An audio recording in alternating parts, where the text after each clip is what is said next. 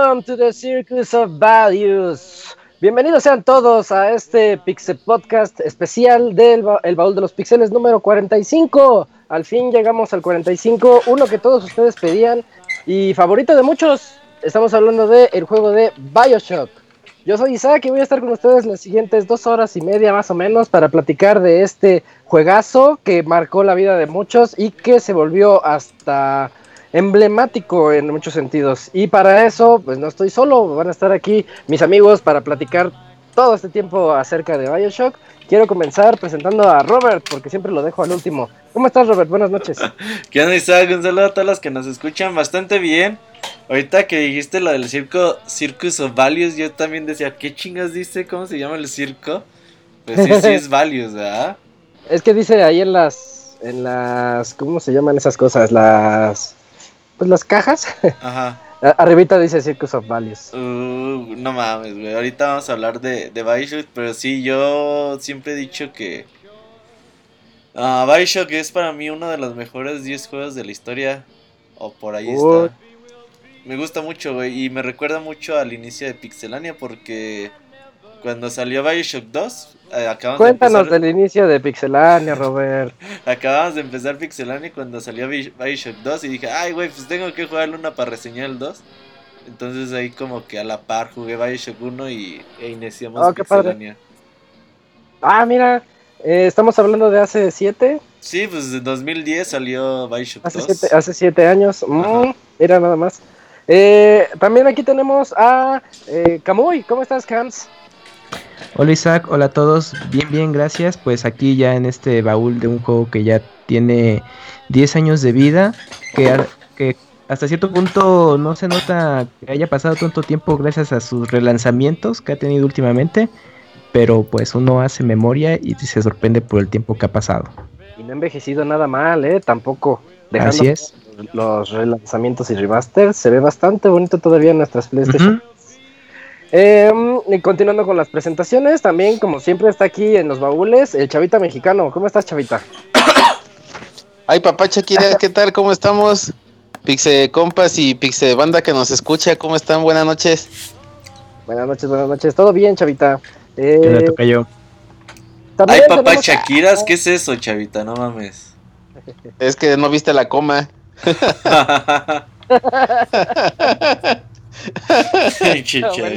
Sí, está bueno a Paco acompañándonos, que ya tenía, bueno, el pasado sí estuvo con nosotros, miento, ya iba a decir, ya tenía rato sin estar con nosotros. ¿Cómo estás, Paco? Buenas noches. Hola Isaac, hola a todos, este, pues muy contento de hablar de un juego, creo que es emblemático de la generación pasada. Eh, eh, primero apareció en 360, después apareció unos años después en PlayStation 3 y creo que la frase que lo representa es... a mí en lo particular me gusta mucho la frase de ah, No gods, no king, only men. Entonces es algo, una utopía que muchos de nosotros nos gustaría tener. Y ahorita vamos a explicarles un poquito más de, de este increíble juego llamado Bioshock. Ah, me gusta la palabra que usaste de utopía, porque sí, en un principio fue planeado como una utopía. Y también tenemos invitado especial, un invitado especial que no había estado con nosotros creo que nunca. Pero pues vamos a presentarlo haciendo su debut en, Pixel Podcast y porque él nos pedía Bioshock. Que estaba chingue y chingue. Quería Bioshock, Bioshock, Bioshock, pues al fin y tiene la oportunidad de estar aquí con nosotros para platicar de él a lo largo de todo el programa. Estoy hablando de Eligio Correa. Eh, hola Eligio, ¿cómo estás? Saludos desde la capital del mundo y de las mujeres nalgonas, Culiacán, Sinaloa. Oye, Ay, papá, pues así como dice Dora, pues mochila, mochila. Oye, fíjate que nos, robamos al eligio, güey, del famosísimo Abo Sports. A, ver si no se enojan en el podcast. Soy el David Faitelson de ese, de ese programa. Haciendo según al, al abogator con sus datos de trivia futbolísticos. Ey, con sus pendejadas. pues aquí estamos. Este, uno de los. tienes contrato, tienes contrato, Eligio, tienes contrato. Les comentaba, uno de los mejores tres juegos para mí de, de mi top 3 de la historia. Nomás he jugado cuatro, pero, pero sin duda. Eh, estoy encantado de, de, estar aquí con el Bioshock 1.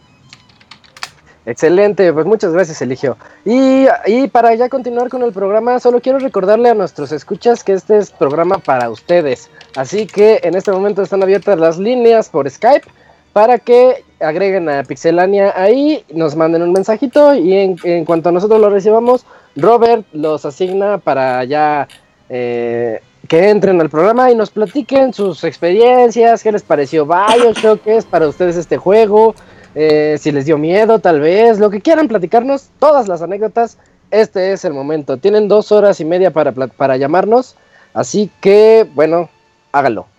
Y Comenzamos, Bioshock, juego creado por 2K Games. 2K eh, Games, yo en ese entonces, en el. ¿En qué juego? Dijimos que salió en el 2007, Bioshock 1. Como decía. Agosto del, 2007. Acaba de cumplir sus 10 años, de hecho. Ya cumplió. Por el, la remasterización que salió, ¿verdad? Fue que. Eh, una edición especial que incluía un Big Daddy y todo, que estaba bien, bien bonita. Eh, en ese entonces, yo cuando, cuando salió, pues no tenía 360, pero cuando salió en Play 3, un par de años después, eh, yo andaba muy sacado de onda porque yo conocía 2K Games por los juegos de deportes. Porque yo soy fan de NBA 2K y de NFL 2K cuando todavía existía. Entonces yo decía, ¿a poco 2K Games hace otra cosa? Y no, como que me sacaba así un poquito de, pues de lo tradicional y me gustaba ver videos al respecto, al menos unas videoreseñas o algo. Y a mí me daba la impresión de que BioShock era un survival horror. No sé si a ustedes también les daba esa sensación en sus inicios. Survival horror. Pues sí, al principio sí nos daba con las imágenes. Se veían muy tétricas con la oscuridad del mar y todo esto. Los putos Big Daddy, sí. Creo, creo que trascendió esa barrera del survival horror muy, muy bien. Sí, porque más que nada estamos hablando de un shooter. Sí. Y, yo me atrevería a decir que en, en, sus mecánicas básicas es un shooter genérico. De, de nada más disparar lo más que puedas y pues matar a los enemigos.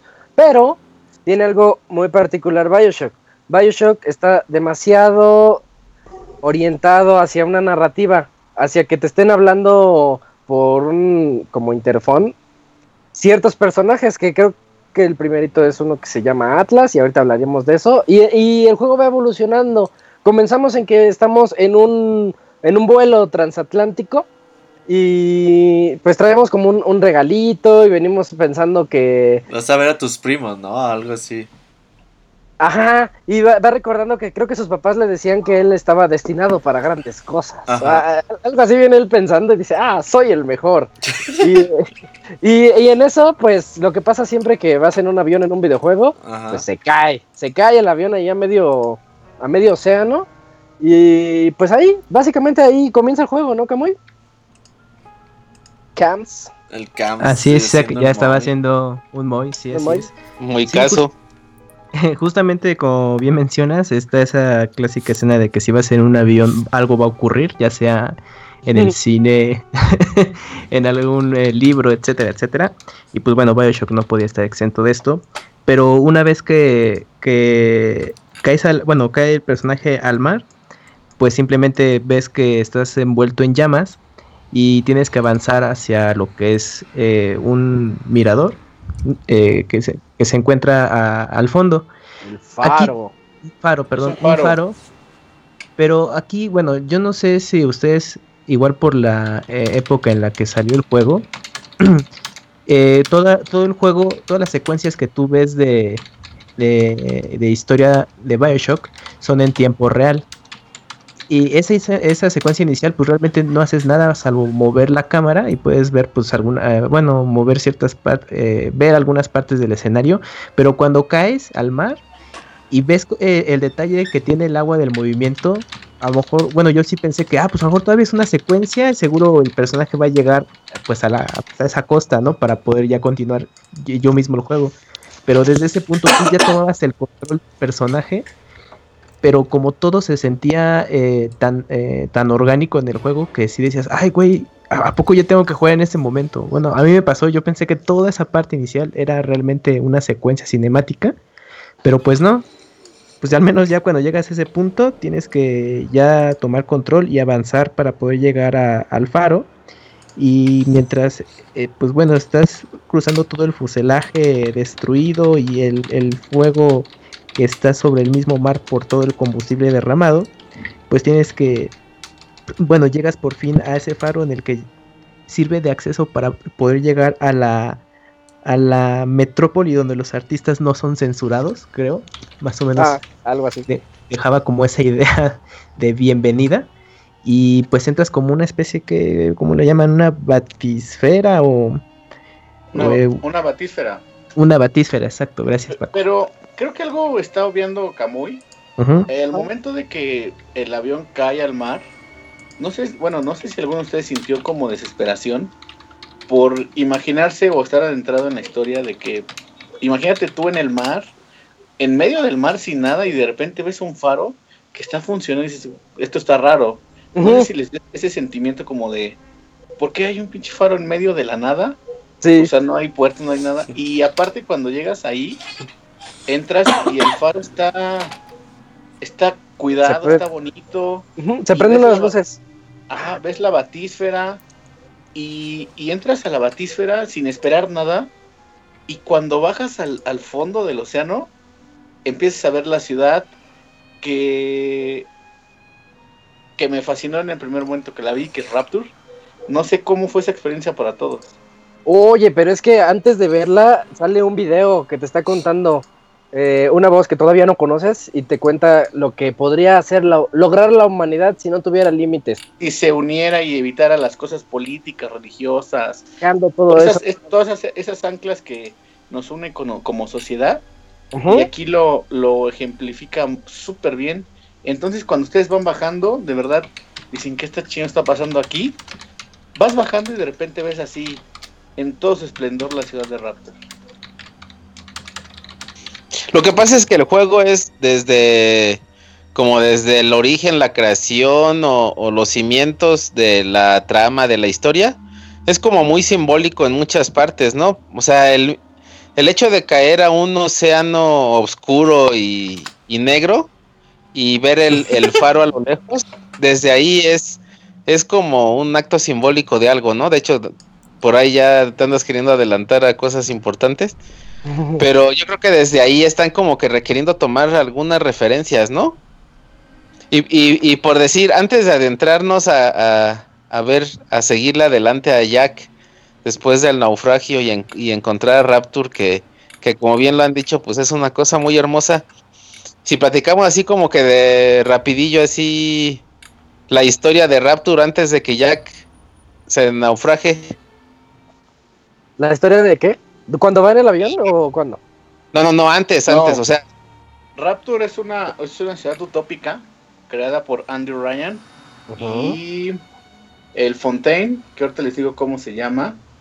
Um, Andrew Ryan. Se, Frank? Fontaine se une después. Básicamente, Rapture pues, lo crea Andrew Ryan, que por ahí, como dato de, de trivia, diría Cams. Eh, es una analogía de, una escritora que se llama Andrew Ryan. No, se llama Ayn Rand. la escritora se llama Ayn Rand, y el Ajá, y que podemos recomendar se llama La Rebelión de Atlas.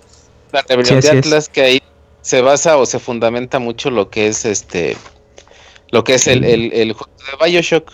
el concepto más que nada.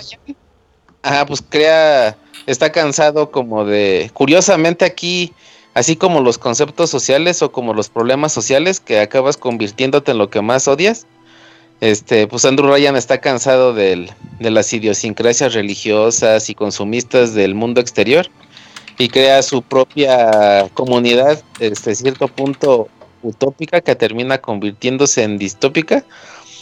Y pues crea algo muy bonito, se supone que, que socialmente y en, en las bellas artes y todas esas mamadorris, ¿no? Eso que comentabas al principio de de la leyenda de no dioses, no reyes, solamente humanos, pues hubiera estado chido, pero pues termina convirtiéndose en totalmente lo contrario, ¿no?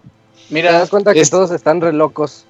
Desafortunadamente, a pesar de que al humano le quites los límites, el humano siempre buscará estropearse a sí mismo. Y a pesar de tener una ciudad tan importante como Rapture, que nosotros la, ya la conocemos destrozada, ya este, asediada por el Adam, por todo este asunto. En vísperas de Año Nuevo, ¿no? Ah, bueno, más, más bien, sí, bueno, está como que todo lo, la situación que ocurrió en Raptor era justo ya en la víspera de Año Nuevo, en la que se desarrolla el, el juego. Porque durante, bueno, tu recorrido vas viendo que mucha gente estaba en festejos y tenía las máscaras y celebrando pues lo que iba a ser eh, Año Nuevo. Hay algo muy importante que ya se tocó, pero no se hizo énfasis. el hecho de que Andrew quisiera crear una ciudad sin las limitaciones religiosas y todo lo que ya dijeron, es porque él siente que hay un límite principal que no está permitiendo a la humanidad avanzar, tanto artísticamente como científicamente, que es la ética.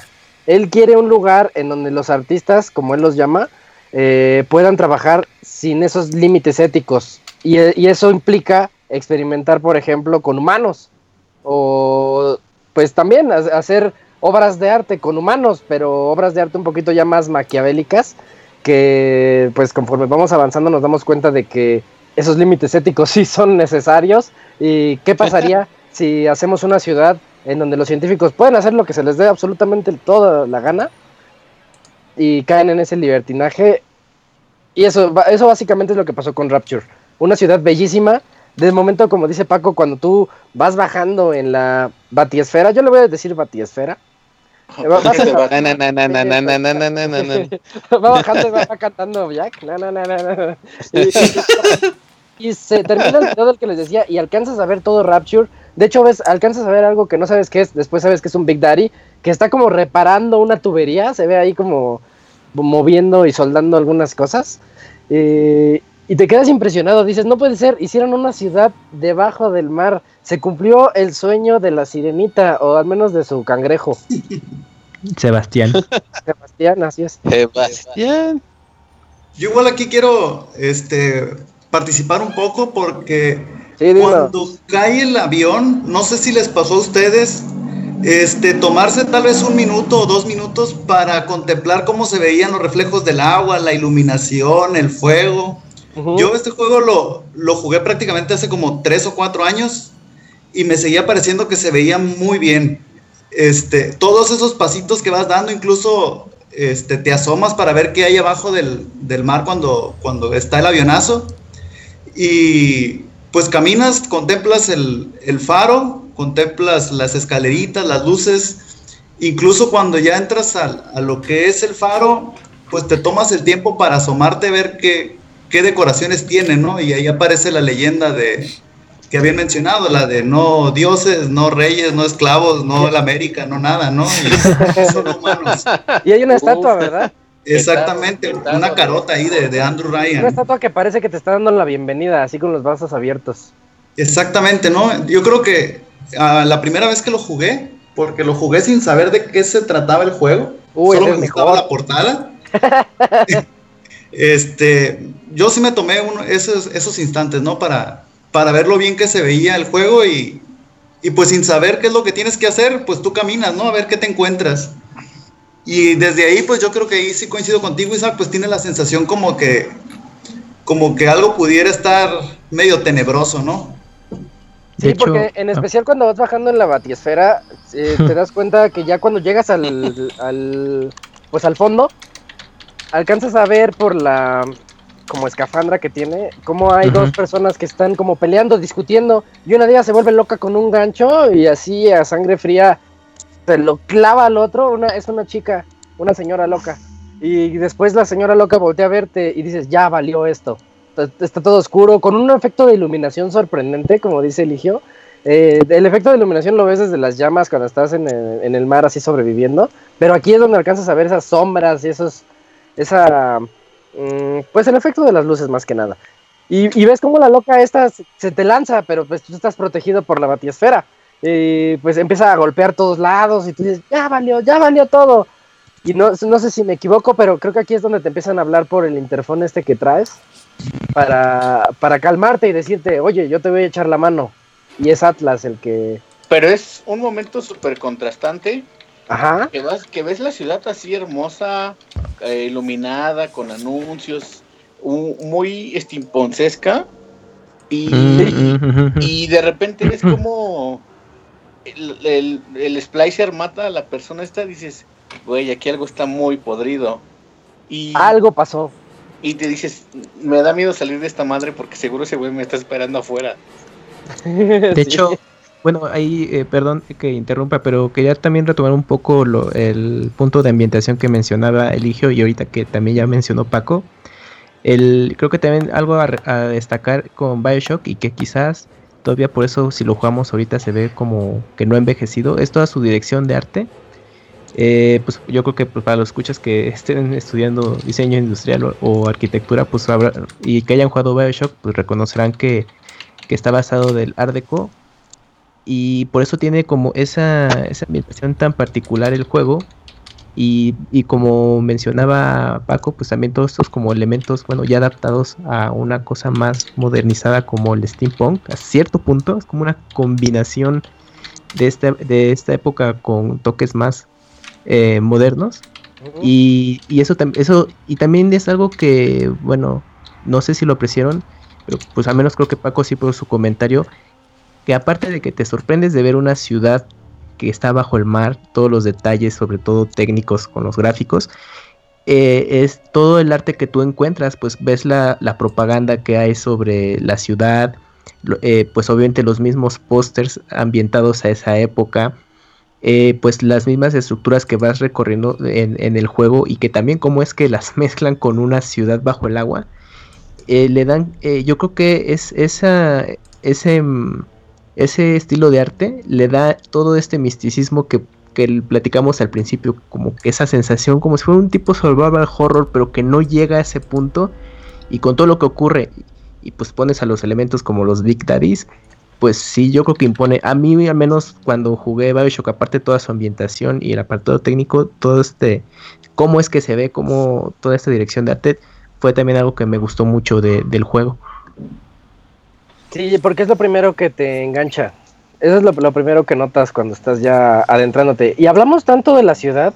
Ahorita me quedé pensando porque ya llevamos media hora de programa y estamos hablando mucho de la ciudad. No es malo, pero yo creo que esta ciudad fácilmente queda yo en el top 3 de, de ciudades en los videojuegos. Hablando de otras, se me ocurre City 17 Raccoon y City. Raccoon City, Mushroom Kingdom y Rapture.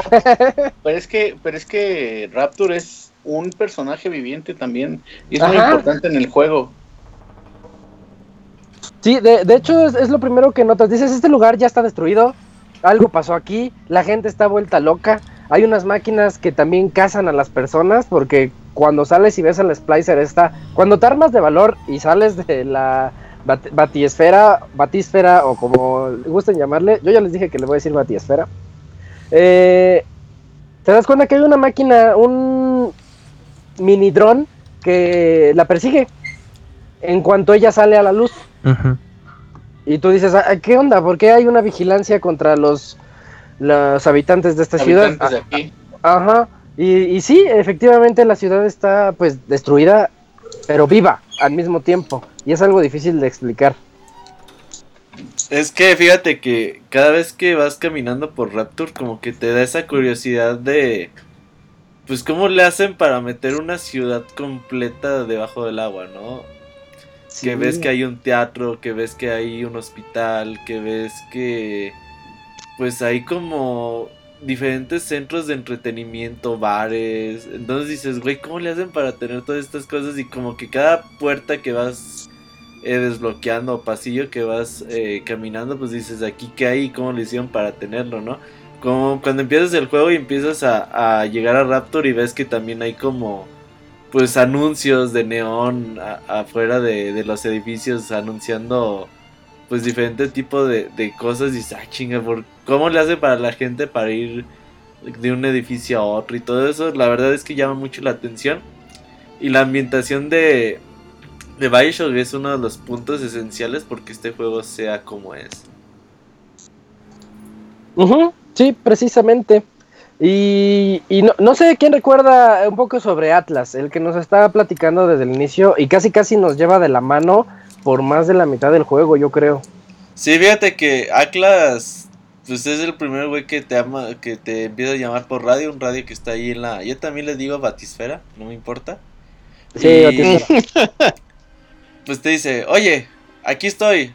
Eh, fíjate que estoy buscando a mi familia y pues tú me vas a ayudar. Y así como, ah, chingo, yo, ¿por qué, no? Pero pues como que ya estás en ese pedo y como que también sientes que ese güey conoce, pues conoce la ciudad más que tú, sabe a dónde tienes que ir, por qué lugares tienes que, que andar y qué tienes que hacer como que para seguir adelante. Entonces como que dices, bueno, este güey no lo conozco, pero pues mínimo como que me está guiando y, si sigo sus órdenes, pues yo puedo seguir ah, o salir con vida de este lugar que sí está bien pinche loco.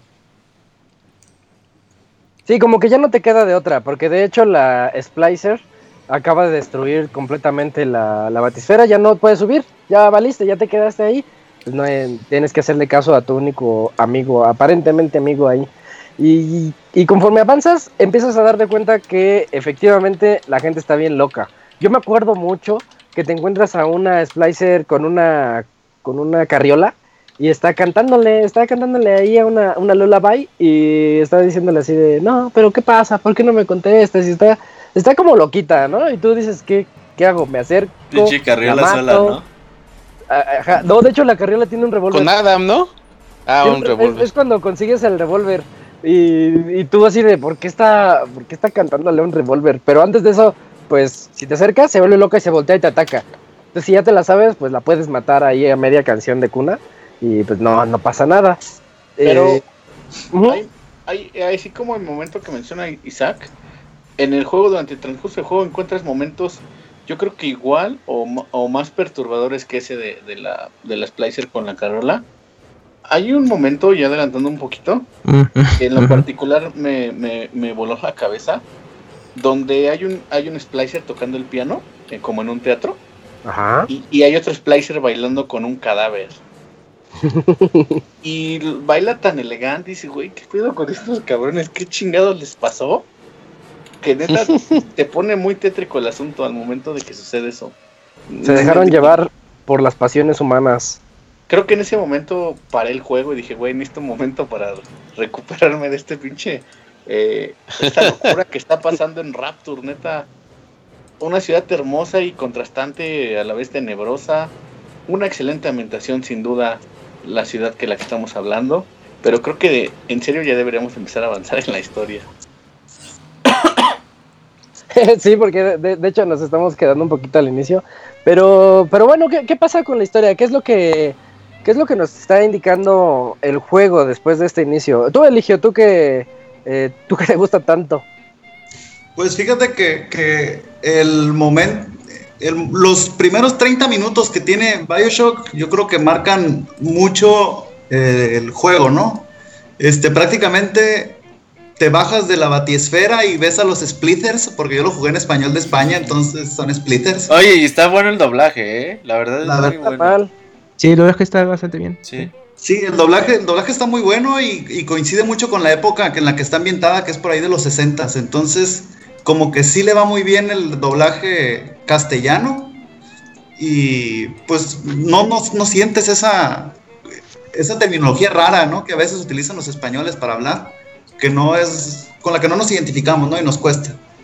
Pero continuando, ¿no? Pues prácticamente bajas de la batiesfera y ves esta escena donde, donde se pelean unos splicers ahí afuera del, de la batisfera, cortan el gancho para que te puedas salir y tan pronto das un paso y empiezas a ver letreros por todas, por todas partes, ¿no? Letreros que dice que Andrew Ryan no es nuestro dueño, que Andrew Ryan es un mentiroso, que es un hijo de la chingada, etcétera, etcétera, ¿no? Entonces, Como una rebelión.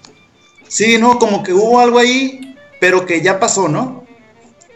Tú nomás ves letreros tirados y, las, y muros destruidos y, sigues caminando y esta voz que, te está hablando, pues te dice que te, conviene tener un arma, ¿no? Entonces, pues caminas y te encuentras un, garrote o una llave de perico o algo así, ¿no? sí, una perica, sí, sí. Entonces, continúa sigues caminando porque eso sí, ¿no? El juego podrá ser muy bueno y podrá ser ambientado lo, mejor posible, pero es lineal, ¿no? De hecho, sí es lineal. Entonces, pues nomás le tienes que dar para adelante, ¿no? Y el juego se pasa solo. Pero sí tiene mucho de exploración también, ¿eh? Pues... Eh, ¿Sabes qué te aplica? Yo siento que aplica la de, la de Doom clásico. De que llegas a como a una zona y tienes el, el, mapita, vas por una llave a un lado, abres otro lado, que puedes utilizar el plasmid para abrir otra cosa y ya llegas a otra sección. Pero tiene muchos cuartitos que tienen como su chiste abrirlos, güey. Como que tienes que encontrar algo secreto.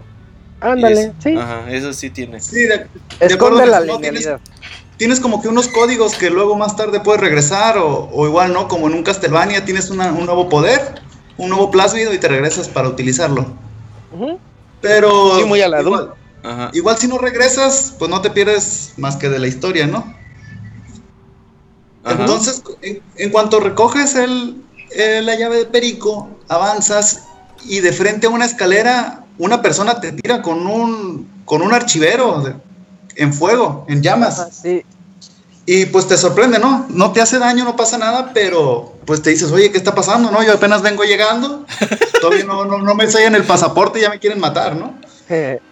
Entonces, esta persona te, te empieza a contar pues que hay una, que es una ciudad y etcétera, etcétera, y de, de repente quedas en, un, en una habitación grande con una imagen al mar que yo creo que aquí vale la pena mencionar pues que, que siempre asomarse por los cristales del que tiene Rapture para ver el mar y ver los pescaditos pues está le da una sensación muy bonita no al, al juego sí te hace creer que Rapture pues era muy grande y que era un proyecto muy ambicioso que, se vino abajo. Entonces, pues ahí prácticamente no puedes hacer nada más que, más que inyectarte una jeringa que te encuentras ahí. sí, porque lo primero que haces cuando llegas a una ciudad desconocida, pues es drogarte para soportar todo ese... Exactamente, ¿no? Es lo que hace uno cuando va a otras ciudades, ¿no? Pues llega uno y se inyecta lo que ve, ¿no? La droga local, a ver, a ver si aquí sí pega. Pero ahí antes Atlas le dice que tiene que meterse plásmidos, ¿no? Porque no, se la mete así nada más. Sí, sí le dice. No, fíjate que ese es un, dato bien curioso del juego. Vale mucho la pena porque es la única orden que él no te da. Y ahí con un spoiler sasazo. Pero él nunca te dice, nunca te lo ordena. Es un dato muy curioso. Vale la pena poner atención ahí. Oh, está interesante eso. Porque de todas las cosas que te, que te sugiere que hagas, él nunca te dice, oye, ve, inyectate la heroína esa que está ahí enfrente, ¿no? es la medicina. ¿Serías tan, ¿Serías tan gentil, por favor, de inyectarte la jeringa? ¿Quieres? En, en, España era, ¿quieres? ¿Quieres? Sí. ¿Nada más quieres? Sí. ¿Quieres? Ah, qué anticlimático. ¿En inglés cómo es? Will you kindly? Ah. Pues quieres. Ah, ¿Quieres? Se traducen quieres. Qué sí, pues ¿para qué tanta mamada? ¿Vas a Querétaro? Ándale, vas a Querétaro. Pero creo que sí le dice, consigue un poco de, de esa cosa porque te ayudará a aguantar el desmadre o algo así le dice. Pero bueno, este, Bueno, pero ¿qué son los plásmidos? Ya, ya, tocaste el tema de los plasmids. ¿Qué, es eso? ¿Qué, ¿Qué, es lo que te hace esa cosa que te acabas de inyectar? Pues ahí aparece como que una imagen en la que los niños, como una caricatura muy de la época de, de, los primeros Mickey Mouse. Ándale, de los 30. Este, y te lo explican con videitos así como con, cuando vengan tus enemigos, tú nomás tírales el rayo y se van a electrocutar. Y, y te los vas a... y los vas a, a aniquilar, ¿no? Pero estos plásmidos, pues hacen que el juego sea pues muy personalizable. Yo creo que a final de cuentas todos terminamos usando los mismos, pero pues abre, mucho, el campo de juego, ¿no? Puedes eh, inyectarte estas tus ansias y te dan como la magia, como el poder y tienes pues como si fuera Magic Points o maná en otros juegos. Ajá. Que te permite pues utilizar poderes para estunear, para quemar, para paralizar, para controlar a todo aquel que se te quiera, que la quiera hacer de emoción. Sí, tú Congelar, hacer que se emputen entre ellos. Ándale. Y tú tienes en tu mano derecha el arma de fuego y en la mano izquierda se alcanza a ver cómo está así con... Si tiene como lumbre es que tienes el poder de, de fuego activado o también con electricidad, etcétera. Y ese es, yo creo que el, si hablamos tanto de Rapture, yo creo que el segundo punto fuerte que tiene Bioshock es los plasmids. A mí en lo particular no se me hacían la gran cosa, pero si platicas con cualquier fanático de Bioshock, te dice, no, y es que los poderes, y podías hacer esto y, y aquello, y no sé por qué, les, les, emociona mucho a los fans hablar de los plasmids. Es que, ¿sabes qué? En 2007, cuando salió el juego, yo no recuerdo un FPS que utilizara los dos gatillos como dos Ah, dos formas de atacar diferentes. Mm, ah, sí, ¿no? O sea, creo que fue el que puso el rollo de dos armas, ¿no? Al mismo tiempo, pero porque con Bioshock era distinto. Porque después de Bioshock, ¿cuántos juegos no salieron con este estilo también de dos gatillos, güey? Y ya es cuando empiezan a decir, ah, este es un Bioshock. Como el último juego, el de Prey, que decíamos que era Bioshock en el espacio. Sí, porque, Dishonored. es la descripción. Dishonored, que también es exactamente lo mismo de que con una con la mano izquierda tiras poderes y con la derecha armas. Eh, es algo así ya bien emblemático. Por eso decíamos que es emblemático de la generación pasada, porque eso que hizo él, que no estoy tan seguro que haya sido el primero, pero sí es el, que lo popularizó. Sí, demasiado. Ya todo el mundo lo copió y agarró el mismo género de shooter. Eh, como una mini revolución de los shooters, de pues poderes con una y armas con la otra. Y está, y está bien padre. Y Pero tiene, tiene también su, su chiste, ¿no? Porque al final de cuentas el uso de los plásmidos junto con el arma te permitía hacer combos.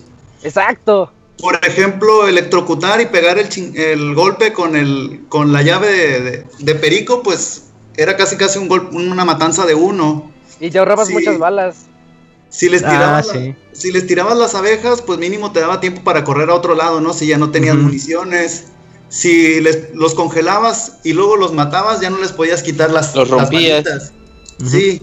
Entonces podía ser una mecánica bien sencilla, pero sí te, te daba como que su premio el saberlas utilizar. Sí, yo, yo me acuerdo que los pinches Big Daddies eran así como el pinche Nemesis en Resident Evil que te salía un pinche Big Daddy y decías, ay, ¿a dónde me meto, cabrón? Porque hacían ruidos medios culeros y les podías aventar todos los cartuchos y aventarte todo el pinche Adam encima de ellos y no se morían. Entonces te, te, las ingeniabas y cuando pasabas por algún pasillo así, vieras alguna máquina que pudieras hackear de metralletas o de esas que escupían como pelotitas que explotaban y esas madres, entonces, en lo que seguías avanzando, tu cabeza como que iba trabajando, ¿no? Y decías, a ver si mezclo esto con eso, y luego hackeo esa máquina, y luego me pongo este y los, y los combino. Ay, ahorita que me salga un pinche Big Daddy lo voy a probar, ¿no? Algo así como ir, armando las trampas, ¿no? En tu mente. Pero, pero un Big Daddy solo te atacaba si tú lo atacabas. Ah, sí, por eso, pues pero si te, es que si, si atacabas a un Big Daddy que venía con una Little Sister, te soltaban un chingo de pinche Adam los güeyes. Entonces era así como. Era, como, irte por la gallina de los huevos de oro. sí era interesante, pero había un punto en que no podías pelear contra un Big Daddy porque te iba a dar chosto así seguro. sí, al principio te dicen que ni siquiera tienes el nivel. Al ratito, al ratito te doy la vuelta, cabrón, y vamos a ver qué estás hecho, ¿no? Y hay varios tipos de Big Daddies, eh, pero esa facilidad que tuvo Bioshock de crear un personaje emblemático de la nada, creo que no se ha repetido en muchísimo tiempo. Es que, ¿sabes qué? Los, los Big Daddy, cuando los atacabas... Eran Nemesis. Y aparte, la forma en que te atacaban, güey. O sea, cómo se te lanzaban así con... Violentos. Sí, eh, con el hombrazo, güey, te estrellaban contra la pared y luego te ensartaban el pinche taladro y eso decías, no mames, pues estos güeyes, ¿por qué tanta violencia, no? Ajá. Y la verdad como pinche rinocerontes. Y la verdad es que toda esta historia que te cuentan de las de los Big Daddies, la Little Sister, pues sí está como bien crepita, bien, bien cabrón, güey. Eh, eso es lo que quería que dijeras, Robert. A ver, cuéntanos, cuéntanos. Pues, eh, en el momento en que tú te encuentras al primer... Uh, no, de hecho, perdón, eh, lo que te encuentras primero es una Little Sister y ves que es una, una niñita chiquita así, pues, ¿qué será? De 7, 8 años tal vez, que está picando a un cadáver. está, ah, claro. está el cadáver, pero, pero está jugando y cantando mientras pica un cadáver con una jeringa y pues te gana la risa, ¿no? Dices que ¿Por qué te ríes?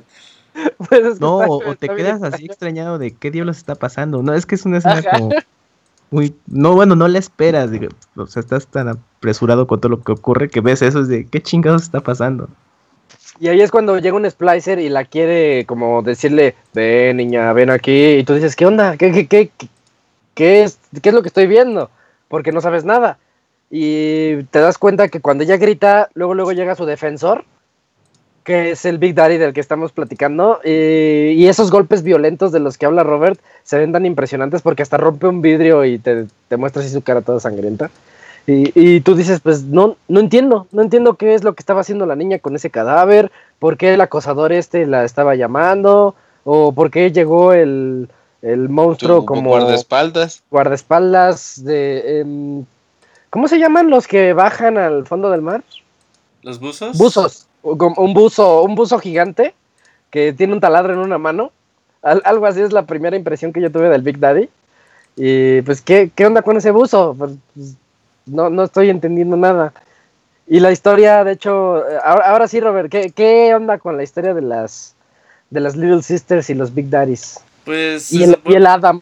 Se supone que el Adam es lo que utilizan para. Pues para ponerte los plásmidos, güey, para crearlos. Es como la. Digamos. El combustible, güey. Ajá. Que, que, te permite hacer estos plásmidos y la gente se volvió loco con los plásmidos, güey, porque empezaron a decir, ah, no mames, que mi cuerpo puede generar electricidad, puede generar fuego. Y eso pues también los llevó mucho a pues a la mierda, güey, a que la ciudad se volviera loca, güey, la gente se empezaba a pelear por el Adam y el Adam se, sí, y el Adam se distrae de pues de los cadáveres, güey. Dice, ah, este cadáver no, Eran de unas babosas en el fondo del mar. De unas babosas, originalmente de unas babosas. Ajá. Pero ya el, cuerpo con Adam también se lo extraen, ¿no? Sí, porque es que las las babosas eran, eran únicas, ¿no? Y si te morías, pues las Little Sisters le tenían que sacar el Adam a los muertos para utilizarlo en más gente. Ajá. pero la doctora Tenenbaum este, modificó las babosas que se encontraban ahí y que eran escasas y logró hacer que niñas pequeñas en su interior, en su pancita, oh, pudieran hacer la réplica del Adam que tenían las babosas. Entonces, por eso las Little Sisters, las, por eso Después, más adelante, va a haber ahí una decisión entre con las Little Sisters. Ellas traen en su interior, en su interior, este, una cantidad este, importante de Adam. Y lo que les mandó a hacer Andrew Ryan cuando les lavó el Coco Wash y creó a los Big Daddies, es de que las Little Sisters, aparte, recopilaran el Adam que, que dejaban los Spreezers este, muertos. Por eso es que se las sacaban a los cadáveres. Se las sacaban al tieso. Entonces, este, les, les acaban con la agujota helada y ellas se los se tragaban o se volvían a inyectar la pinche jeringa y en la cantidad de Adam que tenía cada Little Sister pues era mucho mayor. Es que está bien dañada la historia de las Little Sisters y, y, muchos no hacen énfasis en eso. Porque Tenenbaum, eh, perdón. Antes de, antes de, terminar el tema del Adam, este, igual, como, como dato curioso, también les generaba alucinaciones a las personas de Rapture. Entonces, pues eso como buena droga, pues les, les hacía ver fantasmas y les hacía ver los recuerdos de otras personas porque se compartían ahí el, el código genético o algo así bien fumado. Como si fuera una sola entidad que comparte recuerdos. Y por eso tú, tú de repente en partes avanzadas del juego comienzas a ver flashbacks de gente huyendo. Cuando Rapture ya, estás viendo cómo decayó Rapture en ciertos momentos y gente que, no, ábreme, abre la puerta y cómo le cierran y ya no la dejan pasar y se inunda o cosas así, ¿no? Es lo que tú alcanzas a ver. Ajá. Como una colmena, ¿no? Ándale. Sí, como una colmena de, la mente. Eh, pero lo que descubrió, eh, ahí va el principio de Rapture. E, es que es muy fundamental esto en la historia. Eh, Andrew Ryan, bueno, más bien la doctora Tenerbaum, descubrió que en el fondo del mar estaban estas babosas de las que hablaron. Unas babosas muy especiales de las que podían extraer tantito Adam. Y ella se dio cuenta que con ese Adam podías hacer pues mutaciones en los humanos para que tuvieran esos poderes. Pero era muy poquito. Entonces, pues dentro de su ingeniería genética se dio cuenta que en las niñitas, en niñas, podía modificarlas genéticamente para que en sus estómagos se generara más Adam. Si tú en una babosa generabas, no sé, 50 gramos de Adam, en una niña podías tener hasta un kilo. Es un ejemplo. No, eh, generaba uno. Ah, no, cinco, pero como cinco es menor que uno, ah, pues sí. Ah, Tienes razón. Y, pues eso es lo que, lo que son estas niñas, son niñas genéticamente manipuladas para que puedan extraerlas a jeringazos el Adam de los drogadictos muertos. Es como si tú te encontraras un drogadicto de con sobredosis de heroína en la calle y pues dijeras, ¿todavía se la puedo sacar? Ah, eh, ah. ¿Y, la, heroína también? todavía No, créeme que no se me ha ocurrido. Y, y eso es lo que hacen las niñas estas, pues sacar la droga, todo lo que puedan, para que sus estómagos puedan generar más. Y para eso traen al lado de ellas a, pues, a Mr. Bubbles, al señor Burbujas, el Big Daddy. Ellas le, dicen de cariño a su, a su Big Daddy, Mr. Bubbles, lo, cual se me hace bien chistoso cada que las escuchas que dicen, oh, Mr. Bubbles, voy bien, estoy recuperando mucho Adam. Y aparte hablan les ponen dos voces a las niñas, güey. La de la niña y, el, y la de. Pues como un señor, güey, algo así. Soy bien pinche diabólico, güey. Como la del exorcista. Sí, sí, sí, sí. Ajá, así suenan. Y también de ahí viene, no sé si se han dado cuenta cuando ustedes pueden rescatarlas o matarlas, cuáles son las palabras que dicen. Dice rescue y harvest, que es cosechar, rescatar. Ajá, sí, sí, sí. Es es la clave, porque yo decía, ¿por qué dice cosechar? ¿Qué, estoy cosechando? Ah, pues cuando la matas, en teoría lo que estás haciendo es abrirles el estómago y, tener el Adam, que te da más Adam. De hecho, cuando las, cosechas te da más Adam que cuando los rescatas. Ajá, sí, sí, sí. Que de hecho, sí, sí, es que cuando, cuando justamente esta secuencia de, de cosecharlas, bueno, yo creo que era una escena muy gráfica o no sé, el juego recuerdo que se pone eh, en, negro, bueno, en pantalla, ah, bueno, este, ah. simplemente no ves esa secuencia, igual pues, solamente los escuchas los efectos de sonido y pues tú en, tu mente de, completas esa, esa escena. pero ah, exacto, está pasando? Pero se escucha como muy explícito el sonido, que si dices, ay cabrón, pues cómo, cómo lo estará haciendo, ¿no? Pero sí, yo creo que pues ahí fue, no sé, a lo mejor como una autocensura parte de los desarrolladores de no, pues sí está explícito, pues ya lo dejamos ah, es que nadie se atreve a mostrar, bueno, sí, ya han habido casos, pero modernos, pero casi nadie se atreve a mostrar niños muertos en sus juegos. Ve el caso de, de, estaba permitido. sí, justamente toqué yo, sí. Fallout 4, ajá, Fallout 3, perdón, podías matar a todos menos a niños, entonces era bien creepy entrar a pueblos donde ya mataste a todos y nada más había niños, jugando en el patio. Que, ajá. Eso, saca mucho de onda también. Que creo que Dead Space hizo un pequeño truquito con eso. que pues bueno, como no, no son eh, eh, como ser, bueno, niños per se, que ya lo hablaremos en su momento, pero, pero ahí hicieron un pequeño truco para que sí pudieras eliminarlos. Ah, los bebés. exacto, pero eso en dos meses. Exacto, pero, pero sí creo que hay, bueno, como una restricción eh, que, estaban platicando, que pues no, no puedes matar este niños o infantes, bueno, o sea, como en, este tipo de entretenimiento de una manera explícita. Entonces sí como que lo evitan o se censura. En un juego que presume de no tener censura, te lo censuran eso.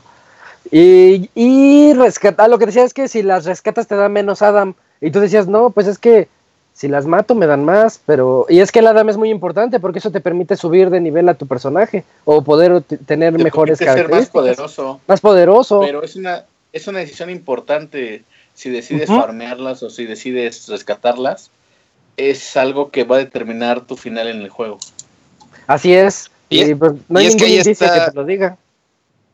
Está otra vez el simbolismo de implícito del juego, ¿no? O sea, a lo mejor tú cuando llegas ahí, conoces Rapture, empiezas a escuchar por medio de las grabaciones esta la historia, a la gente, y te enteras el por qué se descompuso esa sociedad. Tú dices, ah, no mames, eran unos mierdas, eran unos culeros. Y luego te, te dicen, no, pues si te las chingas a las niñas te dan más Adam y tú dices lo mismo, ¿no? Ya como jugador, no, pues a la verga, si subo más rápido a mi, a mi personaje de nivel, ah, pues entonces sí me las chingo. Entonces, toda esa crítica que hacías de por Rapture se había convertido en basura, pues tú también estás, o sea, como rompiendo la cuarta pared y aplicando otra vez lo mismo, ¿no? En caso de que quisieras este cosecharlas. Entonces esa parte también es como muy simbólica en, en Bioshock.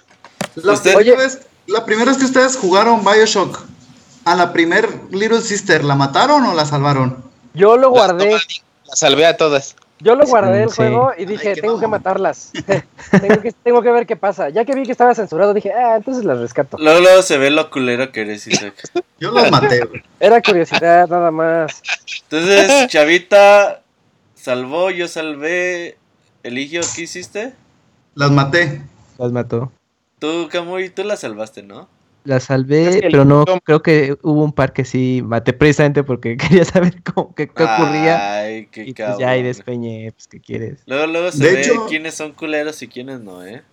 Yo la, yo la primera vez las, las maté y me salió pues el final, un final. Luego lo volví a jugar y la salvé y me salió el mismo final y luego descubrí que había una Little Sister ahí escondida. Ah. no, no mames. Qué gacho. Sí, Diokis, pero no, está muy bueno.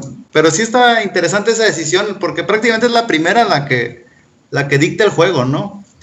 Qué tan culero o buena gente eres en realidad. Y es que se ven bien feas, están como poseídas, así como la del exorcista, como decía Robert, así todas hasta con los ojos amarillos. Y tú dices, no, esto merece morir. Amarillos, ¿no? Eh, ¿Rojos? Están bien, está bien chidas porque en ese tiempo, como siete años, duraron un montón los cosplays de las Little Sisters. ¿Y de las Little Sisters, se veían muchas imágenes de morras que hacían en los congresos y así. Cosplay de Little Sisters se hizo muy famoso, pues, la imagen per se. Pero sí, eso, esa abominación merecía morir. Y y para salvarlas, lo que ocurre es que esta Tenenbaum se tuvo una crisis de conciencia y te dice, no, no la mates, toma, y te avienta una, como una pócima, que supuestamente si se las das a las niñas, ellas pierden esa, esa mutación que tienen para generar Adam y se vuelven unas, pues unas niñas que hasta te dicen, nos has salvado, estamos agradecidas y ya se van. Uy, ya se ven niñas bonitas y todo el pedo, ¿ah? de hecho se ven más feas normales. Ojonas. Se, se ven pendejonas, ¿no? ¿Por qué pendejonas? Otro codia niños. como que ya no, como que ya no pasaban sexto de primaria esas morritas. Sí, más o menos. No mames. Oye, este Alberto está tratando de hablarnos, pero se me hace que no tiene actualizado su Skype. Déjale digo. Ah, sí, que actualice Skype y pues de todas maneras ahorita entra la llamada. que no se desespere. Y pues antes de irnos al, medio tiempo musical, vamos a hablar de estas cajas expendedoras de, de Adam o de poderes que nosotros nos encontrábamos, las de Circus of Values que decíamos al inicio. Es también es algo yo siento muy característico. Te das cuenta que Rapture comenzó a, a vender este, este tipo de drogas como, como cualquier cosa, así como si fueran máquinas de Coca-Cola o dulces. Y tú te las encuentras y dices, ay, pues aquí hay una nueva. Y ya Para los tónicos, ¿no? ¿Como cuál dices? Como en la vida real, de venden las drogas ahí en las dulcerías. Ándale. Eh, como en los tiempos modernos. Así es, me parece que ya entró la llamada, si no estoy mal. Alberto, ¿estás ahí? Aquí estoy. Hola, buenas noches, Alberto. Bienvenido. Este buenas noches. Muchísimas gracias. Buenas noches. Uh, Alberto, ¿de dónde eres?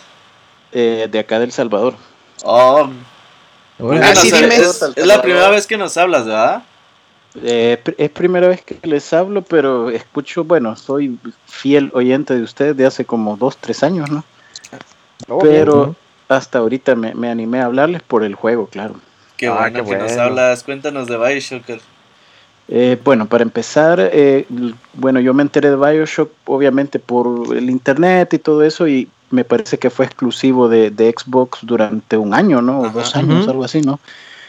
Eh, así que lo jugué por primera vez en una PC, ¿verdad? Pero eh, cuando salió la versión de Play 3, que era la consola que tenía en ese momento, pues decidí comprarlo. Eh, de hecho, creo que Martín en un, hace unos días dijo que la versión más mala era la de Play 3, pero hasta donde yo recuerdo fue una versión mejorada que sacaron. De hecho, era de 1080p, ¿verdad? De los pocos juegos de Play 3 que, que, que corría así. Y la verdad, eh, siempre la narrativa del juego es grandiosa, ¿no? Creo que es lo que más llama la atención, aparte de su ambientación, porque todo el art deco que tiene el juego es increíble. Eh, aparte que los efectos de agua, que era como se medían las consolas en esa época, súper fantásticos, ¿no? El agua era súper realista. Y obviamente creo que soy de los pocos fans, pero yo soy muy pro Andrew Ryan, ¿no? Me gustaba mucho la filosofía del, del hombre. Lástima que, que se echó a perder todo lo que tenía, pero realmente sí tenía una utopía muy bonita, ¿no? Es que la idea principal que él tiene de vivir sin límites está bastante interesante. sí, no, no, sí, sin reyes ni nada, ¿no? Solo hombre. Sí, algo así como, como anarquía, pero al mismo tiempo que la misma gente genere su propio gobierno. Eh, claro, y, que el avance tecnológico pues no tenga ni, límites éticos. ¿no? De hecho, sí, eso está muy bien porque imagínense dónde estaríamos ahorita si eso hubiera existido. Como la, la, la, medicina, simplemente, los avances. No, no quiero justificar ni defender a los nazis, pero, pero, los, nazis. A ver, Isaac, métete en problemas, por favor. Un gran avance físico y medicinal de hecho, pues, eh, eh, en las guerras es donde se dan los avances tecnológicos sí, más Desgraciadamente sí. Entonces es una forma de verlo. Pero la verdad que la primera vez que vas descendiendo a Rapture y lo vas viendo, pues te deja impresionado. Obviamente cuando ya vas, entras al, al, al mundo, ves que todo está catastrófico y todo lo demás pero las, de hecho todos los promocionales y todo lo que vas viendo, los carteles que vas viendo, pues se ve que los que habitaron la primera vez pues estaban en un paraíso, ¿no? Bastante interesante. Pero ya volviendo al juego, yo siento que la, la jugabilidad excelente, ¿verdad? El avance, como te van narrando los, los capítulos sin darte cuenta que, que, vas avanzando en secciones bastante, bastante bonitos, a pesar de ser un juego sumamente lineal sí tenía sus, sus secretos. De hecho, mucha gente criticaba que aparecía la flechita para que no fuera siguiendo el, el camino, aunque era algo opcional, ¿no? Que no quería usar la flechita, pues no, no, no la utilizaban. Pero creo yo que para las personas que jugaban por primera vez les ayudó a, familiarizarse con los first person shooters, que porque no era un uno clásico tipo un Doom o algo así, sino que era algo como más pausado, a pesar de que tenía sus escenas de, de disparos bastante interesantes, ¿no? Y los diferentes tipos de armamento y la combinación con los plásmidos.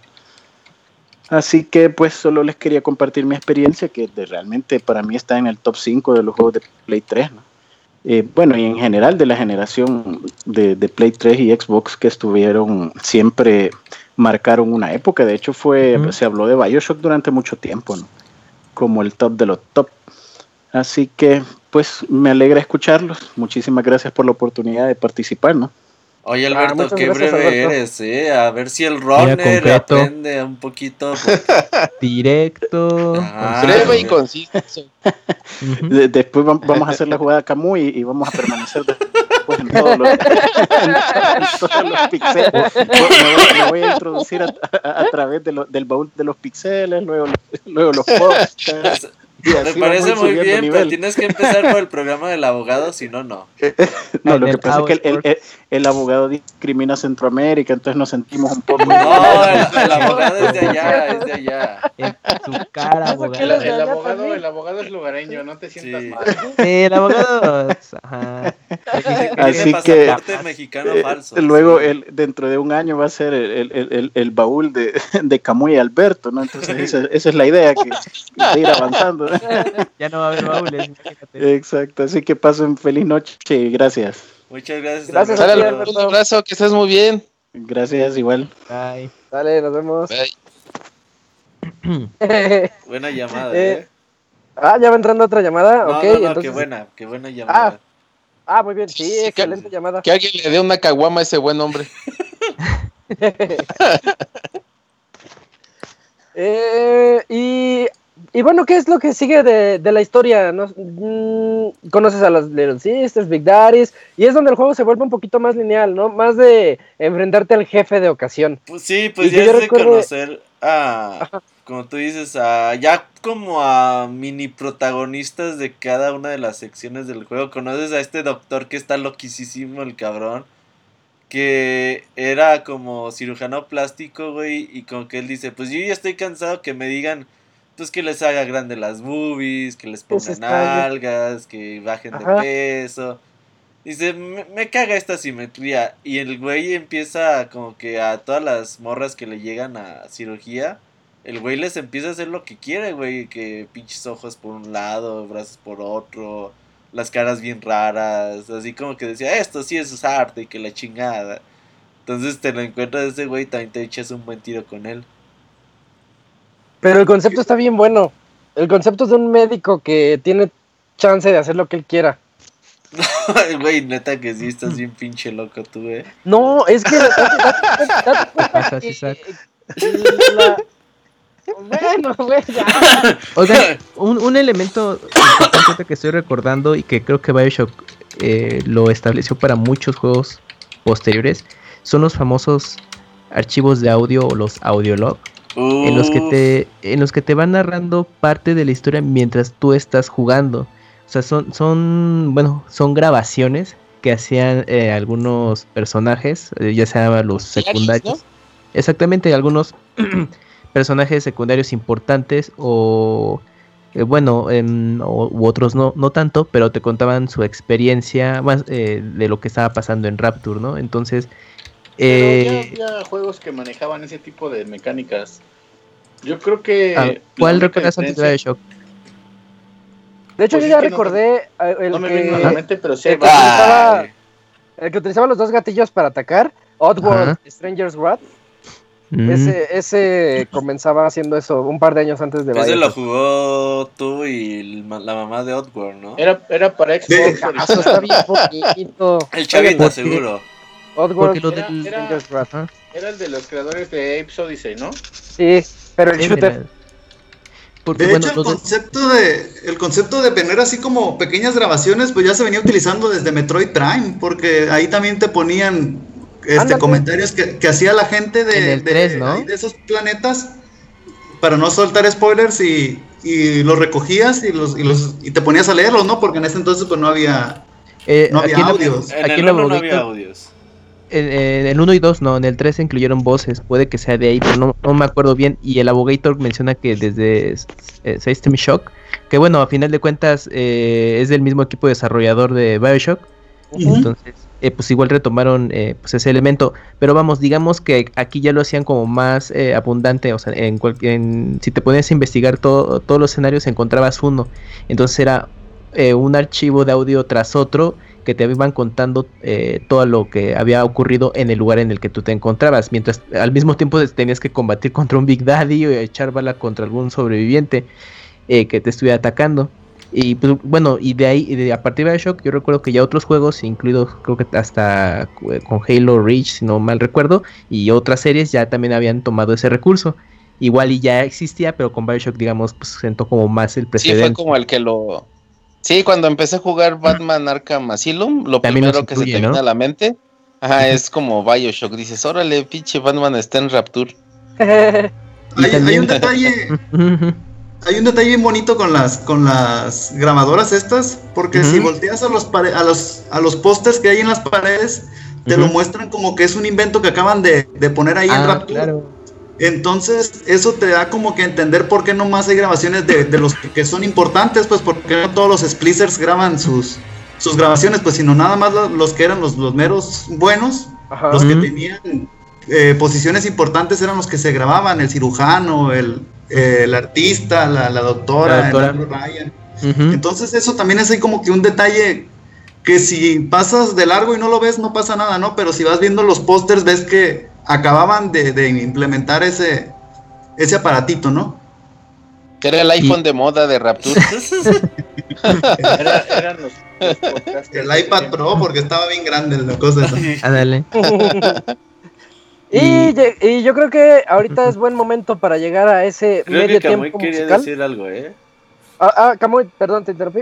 Perdón, es bueno, aparte de, los eh, archivos de audio, eh, bueno, ahorita que mencionaban que, pues bueno, durante el juego te encuentras eh, ciertos mecanismos muy steampunk, como este, como pequeños, lo que ahora conocemos como los drones, ah, pues ahí aparecían, pero con torretas y todo y eh, tú los podías hackear y utilizarlas a tu favor, pero en base a un minijuego que, que creo que, es, que también proviene de System Shock, me parece. Ajá, que es como de unas, un juego, no, creo que de un juego de Game Boy. Bueno, eh, que, es un juego de puzzle. Eh, juego de tuberías.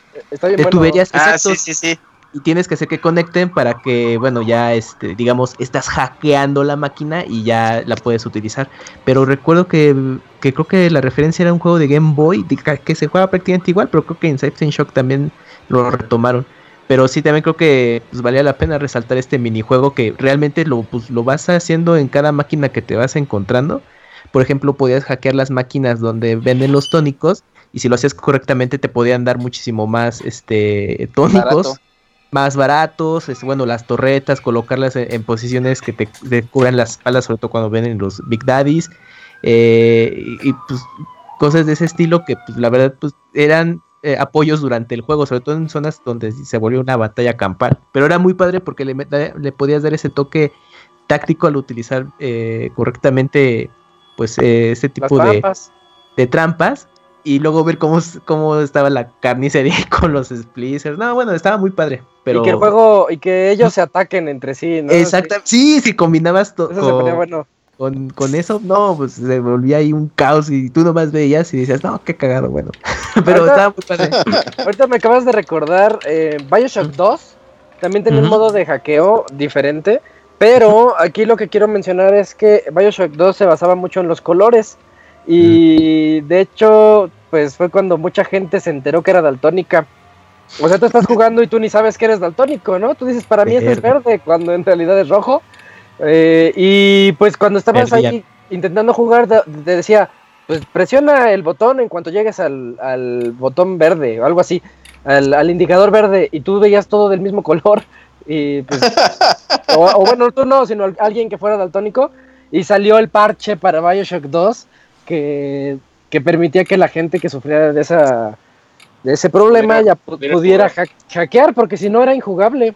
Entonces es, eso es algo que se me el, el Bioshock 2 tiene un sistema de hackeo muy diferente al 1, como dice En el 1 pues, era el, juego de, el minijuego de tuberías, pero en el 2 era solamente una aguja donde tenías que presionar eh, la aguja sobre eh, el campo verde que tenías para poder eh, pues seguir avanzando. Era verde, verde y seguramente una parte azul.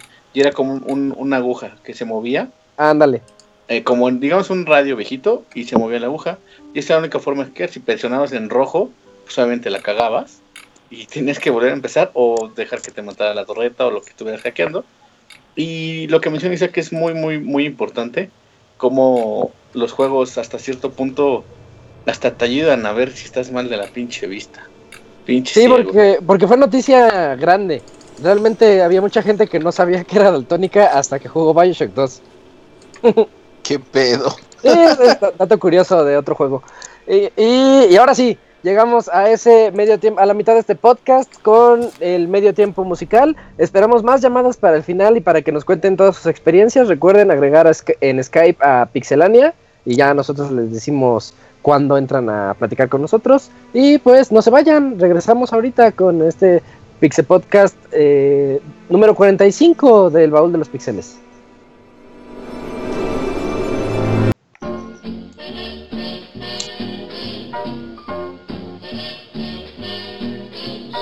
Somewhere beyond the sea, somewhere waiting for me. My lover stands on golden sand and watches the ships that go sailing somewhere beyond the sea. She's there watching for me.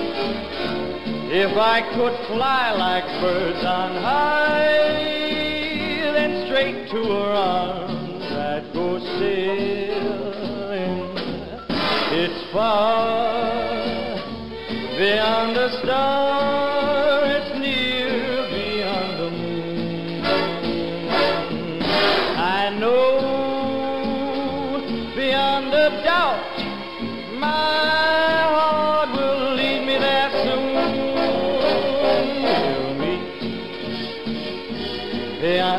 beyond the shore just as before.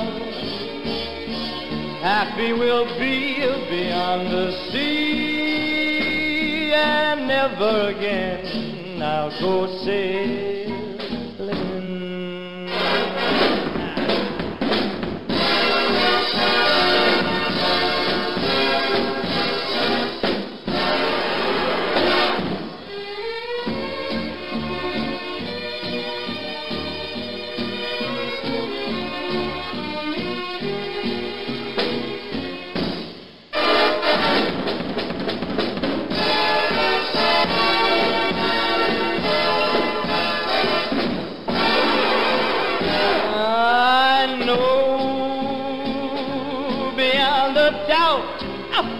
My heart will lead me there soon. We'll meet, I know we'll meet beyond the shore. We'll kiss just as before. Happy we'll be beyond the sea, and never again I'll go sail.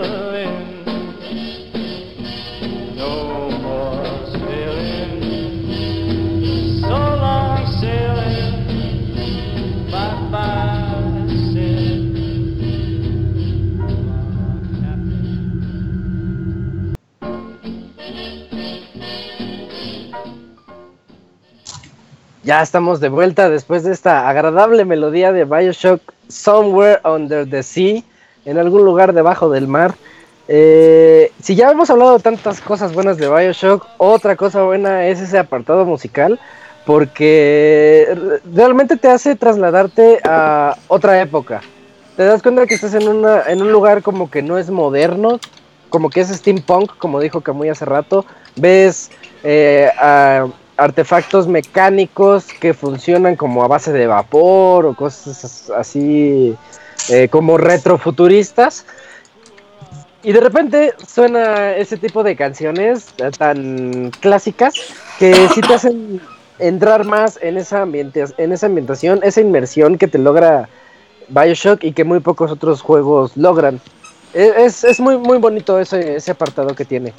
Y con, Continuando, yo quería preguntarles, ¿quién de ustedes quiere hablar de Sander Cohen? Cohen. Nadie se lanza. Sander Cohen, pues, un, artista. Un artista de Bioshock. El otro era un eh, médico.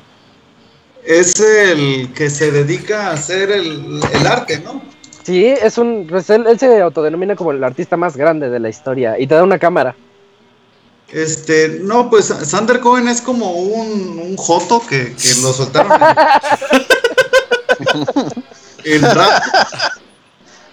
Saludos al Juanín. Saludos al, Juanín, el abogado.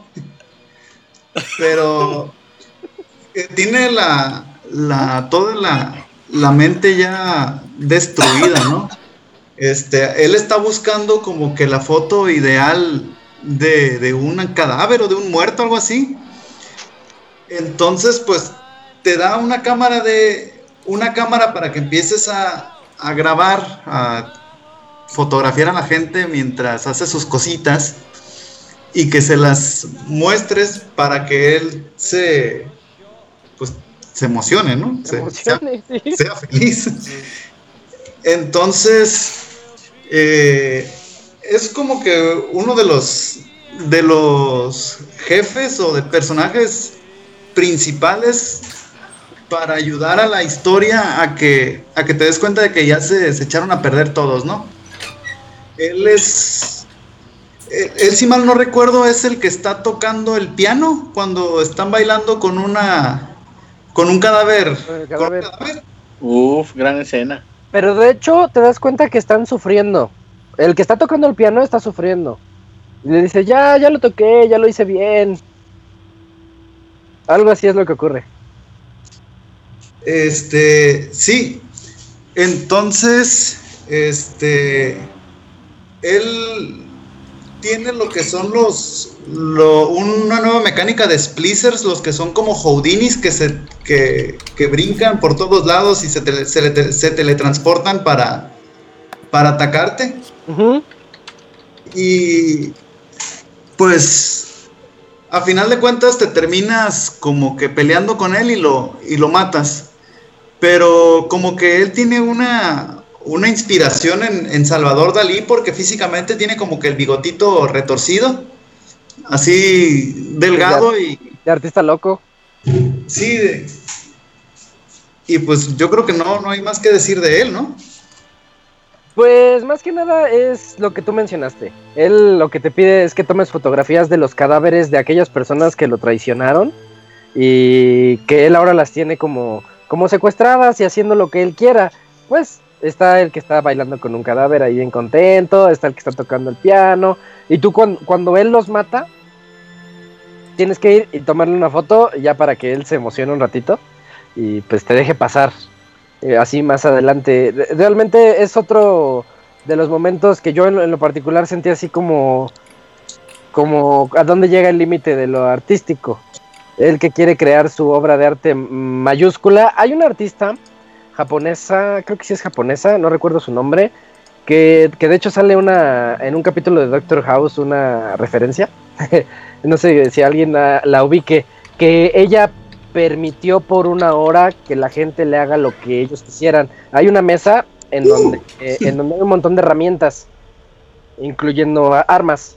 Entonces ella dijo, pues en, en pos del arte, voy a dejar, voy a quedarme aquí parada y ustedes son libres de hacer lo que quieran.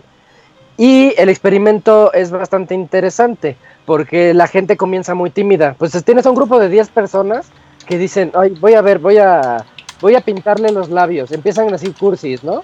Pero pasa media hora y te das cuenta que empiezan a maltratarla y que ella, pues como lo dijo, no va a hacer nada.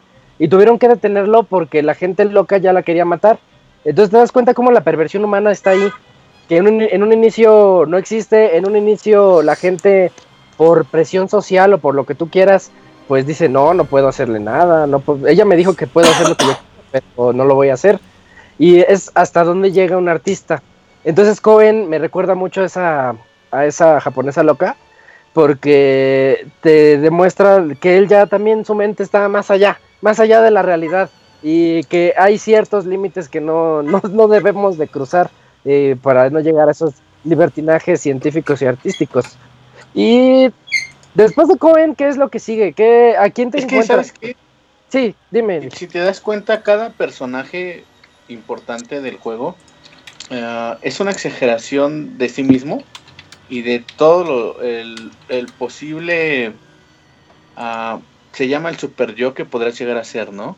Ah, la gente que estudia psicología pues sabe un poquito de eso. No voy a ahondar mucho en el tema porque no soy un experto, pero va muy relacionado con eso. Son exageraciones de sí mismos y nos muestra cómo a pesar de que tuvieron la libertad creativa, ya sea el doctor y el, el artista, ahorita, ahorita lo que vamos, siempre el ser humano va a estar inconforme con lo que tiene.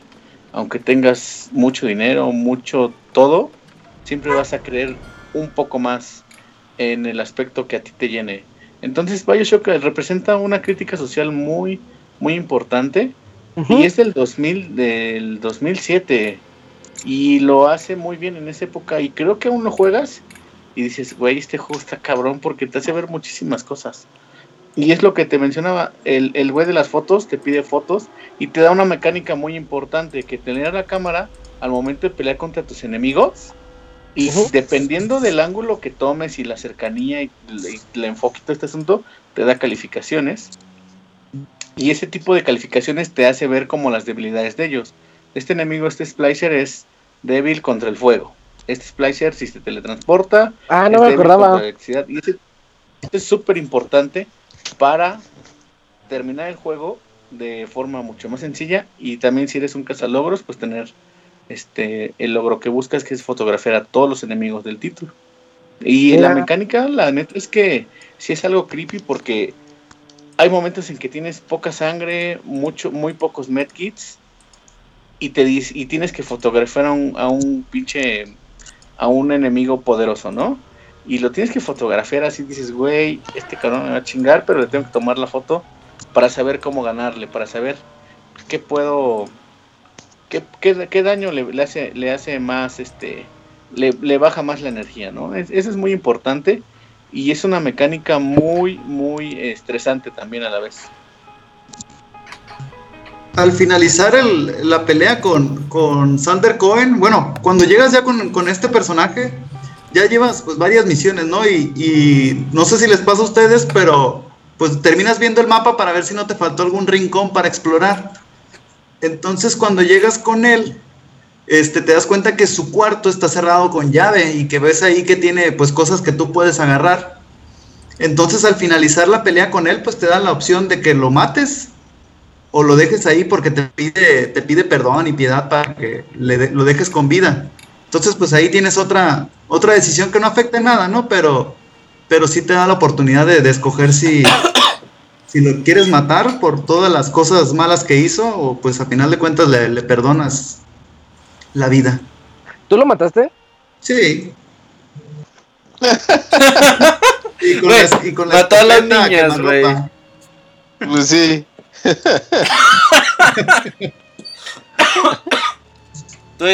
En un apocalipsis, por favor, ustedes dos no estén juntos, ¿eh? yo, no me acuerdo. Pues, yo no me acuerdo. Creo que si, los, si los matas, en mi caso, yo los mataba porque pensaba, la ciudad va a estar mejor sin este cabrón. Entonces a la chingada, bye. Le quito un parásito a la sociedad.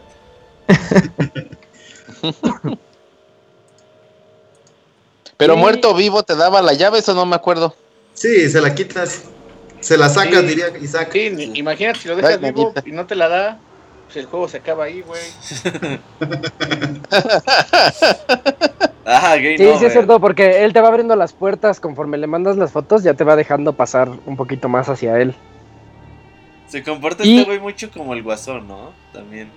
Ándale, algo así, que quiere, quiere hacer una, si no recuerdo mal, quiere hacer una obra de arte suprema. Sí su última obra de arte. Y creo que si le tomas una foto cuando está muerto te dan un trofeo. Ahorita que me estoy acordando. Como dijera Russell Gould en, en Batman Begins, te gusta lo teatral. Ajá, lo, y, si te, sí. te, dan, y si te dan un logro cuando le, le, toman la foto muerto. Y sobre todo, ajá, hay un logro donde se encuentran a creo que Andrew Ryan. Y si le vuelan la cabeza también está un logro para que ahí este, estén este, atentos. De hecho, es como un animatrónico. Eh, si le vuelas la cabeza con algo, te dan un logro por eso también. ¿A qué te refieres con un animatrónico? ¿Como un robot? Ajá, como los que hay en Disney, que son como los de um, Pirates del Caribe, que son como robots así, que se ven muy reales. Este, ese es animatrónico. De hecho, es como un tipo de museo y entras presionas un botón y empieza así el, el, el robotcito de, ah, yo soy Andrew Ryan. Ah, sí, cuando sale Abraham Lincoln el rapero y también... Ajá, y, y, y si, le, y si, le, pres- y si le, le vuelas la cabeza, les da un logro, por eso. Oye, pero ya llegaste a esa parte del animatrónico, ahí es cuando vienen grandes sorpresas del juego, ¿no? Sí, es. Pues es que la historia ya te da sorpresas. Algo que a lo mejor les puede Sorpresas causar toda la vida. complejos es que mucho de la, de la narrativa e historia se encuentra en los audiologs. Entonces es muy importante que los busquen todos porque les da detalles, no solo también de la historia, sino que encuentras una caja fuerte y dices, pero necesito una combinación. Y ahí andas como idiota buscando un pinche audiolog por todos lados y te das, ah, estaba aquí atrás. Este, porque me pasó que de repente, ¿dónde está ese pinche audiolog? Y lo estás busque y busque y busque. Y ya está, ay, estaba aquí cerquita, ¿no? Y ya con eso vas abriendo cosas, vas saqueando. Eres un saqueador, eres un pepenador. Vas, el Jack era pepenador. Mete la mano donde sea. Pero en términos de historia, si no me equivoco, aquí es cuando ya cuando ya llegamos a esa parte en la que te cuentan lo del Will You Kindly. Sí, porque te hallas a Andrew Ryan. Eh, llegas con él como, digamos, a tres cuartos del juego. Más o menos. Sí, entonces dices, ok, ya llegué con Andrew Ryan y la verdad que tú te esperas un enfrentamiento muy cabrón donde pues ese güey se defienda con todo y la chingada, pero no, en realidad es yo creo que ahí la revelación del juego es donde dices, no mames, es una de las cosas que los videojuegos que dices, no mames que esto estaba pasando porque tú entras a, a la habitación de Andrew Ryan y él, te- y él está jugando golf como si nada. Golfito, ajá. Ajá, y te dice, ah, pues básicamente tú llegaste en ese avión, pero tú llegaste solo o te trajeron. Eh, tú ibas o alguien te dijo que vinieras. Entonces como que dices, ah, chinga, pues este güey de qué está hablando, ¿no? Y luego ya es cuando dice, eh, siéntate, ¿quieres? Y entonces el pinche monito se empieza a mover solo. Y ya cuando te da este güey te explica que pues en realidad tú eres como una simple marioneta que reacciona a la acción de quieres, a la palabra de quieres, que vas a hacer todo lo que te digan y que termine con quieres. Sí está muy cabrón. Yo cuando me empezó a decir eso, neta no me la creía que te sientes usado a lo largo de todo el juego, güey. Y sí, de hecho, cada que te decían eso, bueno, es que no también suena tan feo, porque la traducción No, sería, serías, serías tan amable Sí. de, Tan amable o tan gentil. serías tan gentil de, eh, y ya te dicen, y siempre terminaban con eso, y tú nunca te dabas cuenta que, que cuando te hablaban, eh, decían, te pedían algo, siempre te lo pedían de esa forma. Al menos yo nunca me di cuenta. Porque llegas a una, a una pared, a un cuarto, que en una pared dice, Will you kindly? Y llena de fotos. Sí. Y tú dices, ¿y esto qué, qué onda? Y es cuando empiezas a tener ese flashback de que siempre te decían, ¿serías tan amable o tan gentil de hacer esto? ¿Serías tan gentil? ¿O querés, querés, querés? Y ya, este, como que te cae el 20 y dices, fui un, Una marioneta. fui un robot. Sí, Sí. fui una marioneta y ellos me trajeron como ellos quisieron. Y Andrew Ryan te explica, te dice, ¿a poco sí te, te mandaron llamar tus, tus primos para que fueras a ir con ellos? ¿Crees que fue una coincidencia que tu avión cayera ahí? Lo que decía Eligio, que desde el inicio tú decías, ah, el avión cayó y justo donde estoy saliendo del mar hay un faro que está funcional y que cuando entro se prenden las luces y parece que me está dando la bienvenida. Como que hay algo raro ahí. Desde el inicio Eligio pues, se lo preguntaba, decía así como, ¿qué es lo que, qué es lo que está pasando aquí? Y ya cuando te enteras de que realmente a ti te manipularon pues todo el juego, pues esto es lo que pasó. Lo que no recuerdo, no sé si te lo expliquen, es entonces Jack salió de Rapture. Sí. De Sí, niño. porque te lo, Él está te lo- programado. te lo explican como en toda la parte previa que llegues con, con Andrew Ryan. Ok. Porque te, te explican que, que Andrew Ryan tenía a su mujerzuela de la vida y le hizo un plebe, le hizo un, le hizo un hijo. Entonces, pues nunca te dicen, este, pues qué pasó con ese, con ese hijo, no te explican de nada. Y de repente, este, en otros guiños que tiene ahí el juego, te dicen que las batisferas solo las puede utilizar el código genético de, de Andrew Ryan. De Andrew. Ay, eso no, no me acordaba. Órale. Dices, oye, pues ¿cómo va a ser posible que, que solo el código genético de este vato lo puede utilizar? Y pues resulta, no, nadie te lo dice, ¿no? Pero, pero te dan a entender que, que eres el hijo de Andrew Ryan que tuvo con esta mujerzuela de la vida galante. Entonces, Era este, su queritillo. Así Ajá. es, incluso por ahí la, la mataron y la dejaron muerta también. Pero sí, sí entiendes que de ahí, que de ahí sales, ¿no? De ahí sale el Jack, que es el, el personaje principal. Ah, mira. Sí, porque el- en las fotos que están en la pared también hay muchas fotos como de ti de niño, ¿no? Sí, que es lo que recuerdas al principio, y que incluso el Andrew Ryan te lo dice, ¿por qué nada más recuerdas una foto? Y esa foto está ahí. Oh, ya, es la mira. foto que trae en su maletín, ¿no? Así es. Incluso por ahí nos están dejando un comentario que dice que también las cápsulas para revivir funcionaban solo con el ADN de, de Andrew Ryan. Por eso a él no lo podían matar. Y cuando lo mataban, los Splicers revivía él ahí, en esas. En esas Las esferas. Cuenta, cuenta, cuenta lo de las máquinas de revivir. Eso está interesante también porque cada que te matan, pues no era game over. Era tu checkpoint. Ajá. Así es, este eran como el, como el punto de salvado automático del juego. Y cada que te mataban, porque no sé ustedes, pero a mí me mataron un montón de veces la primera vez que lo jugué. Este, apareces, apareces ahí y apareces con un poquito de vida y un poquito de, de Eve o de Eve. Y pues el chiste de estas máquinas era que, que estaban en prueba para cuando fue la guerra civil de Rapture.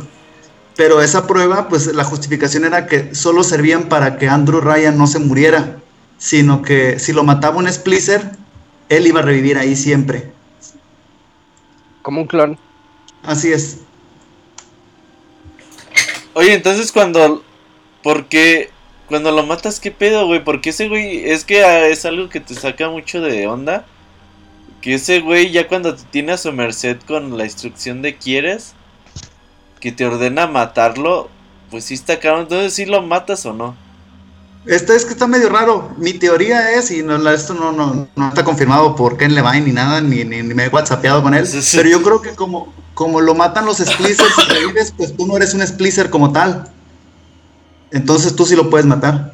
Está medio raro, ¿no? Ok. Esa es mi teoría. Creo que cre- creo que Andrew Ryan una vez que sale el bastardo este, el Snow, y se da cuenta de que pues es como que congénere de ese güey, lo, lo saca de Rapture porque sabe que ya se vienen cosas como medias locas, ¿no? Como que ya se le fue de las manos todo su pinche, todo su show, toda su ilusión. Y por eso lo manipula para que tiempo después él regrese como que a terminar todo ese desmadre, ¿no? O sea, el Andrew en su hijo crea como la como el reset o como la salvación de, de Rapture, pero lo hace premeditadamente. Pues, pues es que si se dan cuenta, los Splicers tienen el problema de que al momento de que us- usaron el Adam, se volvieron adictos y, y como que perdieron la cordura. Y Jack. A pesar de que está programado para hacer lo que Andrew le dice, Jack a- al momento de inyectarse no pierde, no pierde esa cordura para poder hacer las cosas. Yo creo que por eso Andrew estaba interesado en él, para saber por qué eh, él, en él no funcionaba el Adam como droga, como, como tal. De hecho, Sí, ahorita, que, una mejora. Ahorita que me están contando esto, voy a confesarles que me puse a checar y, di- y encontré algo interesante. Dicen que lo que pasó es que a Jack también lo manipularon genéticamente para que él pudiera envejecer más rápido y él pudiera regresar a Rapture ya como adulto. O sea, realmente él no tiene la edad que, que aparenta. Sí, no, Ay, creo que tenía pena. cuatro meses de haber salido de Rapture. Mira, esa, esa yo no me la cuando sabía. empezaron tampoco. los Ay, desmadres, está ¿no? interesante. Ujú, Pudiera ser. parecer. Cuatro meses de nacimiento cuando se salió de Rapture y regresó. Órale. Y no sé si vale la pena continuar con lo que pasa también en esa escena de, de Andrew Ryan. Pues sí, sí, tu cuenta. Te confiesan ahí que, que, Atlas realmente no es tu compa, sino que es Frank Fontaine. ¿Y, quién es Frank Fontaine? Frank Fontaine es el, narcotraficante, el capo de capos de, de Rapture. Que según este, se había muerto en el enfrentamiento. Así es, según había muerto en la guerra civil. Y pues esta persona había empezado con un negocio de meter pescados, luego se dio cuenta que podía hacer manipulaciones genéticas y empezó a meter dinero del, del, contrabando para esas investigaciones y se empezó a hacer fuerte. Y Andrew Ryan, este, pues lo, vio, lo empezó a ver como un enemigo público, pero no lo podía juzgar por nada, entonces ya con la, con la guerra civil, él lo intenta matar, ¿no? Pero aquí un, paréntesis muy curioso, y es que el narcotráfico o el tráfico ilegal que tenían ahí, pues te lo dejan ver en las escenas del principio, ¿no? Era con Biblias, como con cosas de, de la iglesia. Como si, a pesar de que tenían toda la libertad del mundo, pues como que sí la gente realmente extrañaba lo, la, vida normal de fuera, ¿no? ir a, ir a iglesias. Entonces, como ahí estaba prohibido todo esto de Dios, pues esta persona se los traficaba de manera ilegal. Estaba muy retorcida la cosa ese, en ese sentido. Es, el mundo al revés. Y es por eso que lo llamamos utopía. De acuerdo. a pesar de que tiene todas las ventajas, todo, todo, siempre habrá quien la cague. No, más bien una utopía es un mundo perfecto que es inexistente. No, pero es que de eso se trata el libro. De eso se trata el libro, de cómo es la perfección y pues que realmente la perfección no existe. No, y, de hecho Bioshock también toma mucho de, de el libro de George Orwell, 1984. Y también me gustaría mencionarles que al momento en que yo lo jugué me vino mucho a la mente un mundo maravilloso de Aldous, Huxley. Huxley. Ajá, que es una también es una utopía de sociedad donde están clasificados por letras y un poquito para que a lo mejor se animen a leerlo. La, va por clasificaciones que C, B y A. Siendo una persona C, eres feo, eh, estás destinado solamente a ciertos trabajos. B, pues eres como la, la gama media, los güeyes que trabajan un chingo y ganan poquito pero pues no están tan puteados como lo sé. Y la gama A, que está destinado según esto a grandes cosas. Y el libro nos habla un poquito de cómo, a pesar de tener una sociedad tan perfecta, tan estructurada, al final también todo se va a la chingada. Porque les digo, les decía, el ser humano está como que en ese, en ese afán de siempre autodestruirse. ¿no? A pesar de que tiene todo, siempre busca un más que nunca sabes qué chingados es. Pero es, está muy interesante el libro un mundo maravilloso de Aldous Huxley para que se den una idea de también de lo que hablamos con Rapture, ¿no? Que tenían todo, era una ciudad casi perfecta y de pronto el Adam, el, el, pensamiento humano, la idiosincrasia, pues se echó todo a la mierda. Excelente recomendación, ¿eh? El agente Smith se lo platica a Morpheus bien chido en Matrix el porqué oh, de todas las formas. Cierto, toca la mejor referencia de la historia, sí de todas las formas más este, posibles que quisieron hacer un mundo feliz, el ser humano solamente reaccionaba ante la mierda y era feliz en la mierda. De otra forma, se volvía loco. No, no pueden crear una Matrix que sea perfecta porque se volvían locos. Ay, sí, qué buena referencia, no manches. Eh, y, y después de esto creo que te alías, te das cuenta ya de lo que están haciéndote y de cómo... Bueno, de hecho Fontaine te dice, pues ahora mata a Ryan. Y Ryan prácticamente lo que hace es darte permiso, porque es. Él tiene el principio de la ciudad que dice: un hombre elige y un esclavo obedece. Un parásito, dice en español. ¿Un parásito? Ah, bueno, es que. Bueno, sí.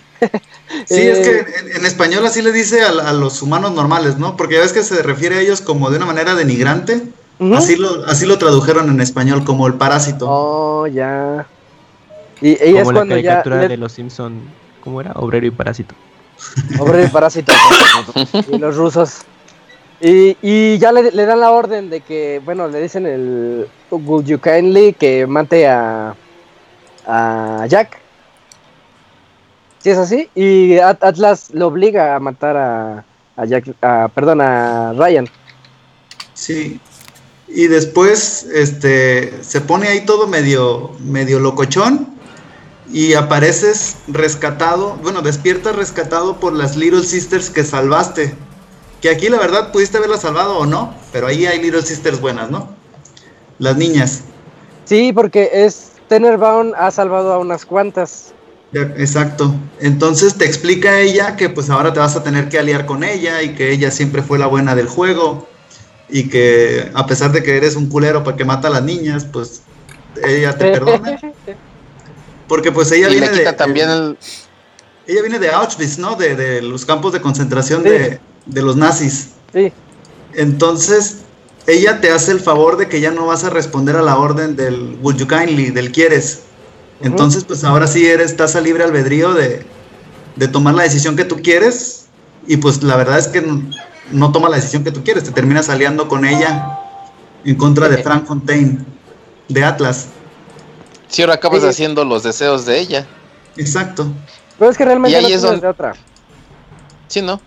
Y ahí es donde otra vez el simbolismo hermosísimo de Bioshock vuelve a tomar conciencia y te conviertes en un Big Daddy para poderte acercar a, a, Fontaine. Sí. te, dan los artículos como para parecer un Big Daddy. Realmente no te sientes tan poderoso como el Big Daddy, ni siquiera del tamaño de un Big Daddy. Simplemente te dan como que las este las feromonas, según esto, la escafanda y todo. Y eso se ve más reflejado en el 2, ¿no? Que ya te des un Big Daddy como tal. Pero aquí no me sentí nunca tan al nivel de un Big Daddy. Pues no, sigues, de hecho se sigue jugando prácticamente igual. Fíjate que, yo la, primera vez que lo jugué yo sí me yo sí me emocioné cuando te dan todo el traje de buzo y te dan esa cosa para que las puedas oler y que les y que te enseñen a tocarles ahí el, hoyito sin albur para que salgan para que salgan a asomarse. ah, sí, unas rejillas, ¿no? Que están ahí en las esquinas. Sí. Es donde andan escondidas ellas. Es como una especie de reloj, ¿no?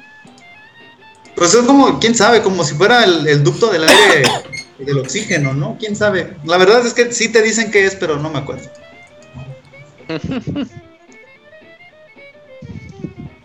Y pues nos aproximamos ya al final del, del juego. La, la batalla final práctica, básicamente es cuando te encuentras contra Fontaine. Pero te das cuenta que él en su deseo de apoderarse de todo Rapture y de pues matar a Andrew Ryan, eh, se, ha vuelto como el máximo de los adictos. Porque te lo encuentras como... Sí, como... Se inyecta todo, ¿no? Como, como que termina siendo un... ¿Qué será? pues un monstruo. Ya, ya, no Se mete hasta los dedos el güey. Pues es como cualquier jefe que tiene como cara cortada cuando, al, cuando se...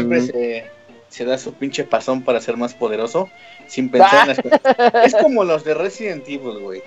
Que, ah, claro. extrañamente te los chinga haciendo manos y dicen, ay, a la chingada, se inyectan el T-Virus y se vuelve una pinche abominación. Pero yo me pregunto, y después de que no, a lo mejor le ganas al personaje, ¿qué chingados? O sea, ¿Cómo vas a ser una pinche abominación en el mundo, güey? Sin poder agarrar. Pues en el momento ni lo piensa ni mira. O sea, está cabrón, pero pues él se, se inyecta el Adam y ahí comienza una pelea. No está tan épica, pero es buena. De hecho, es diferente a las demás. Yo, la, yo esta sí la sentí diferente. Porque, bueno, es una lucha cuerpo a cuerpo, pero.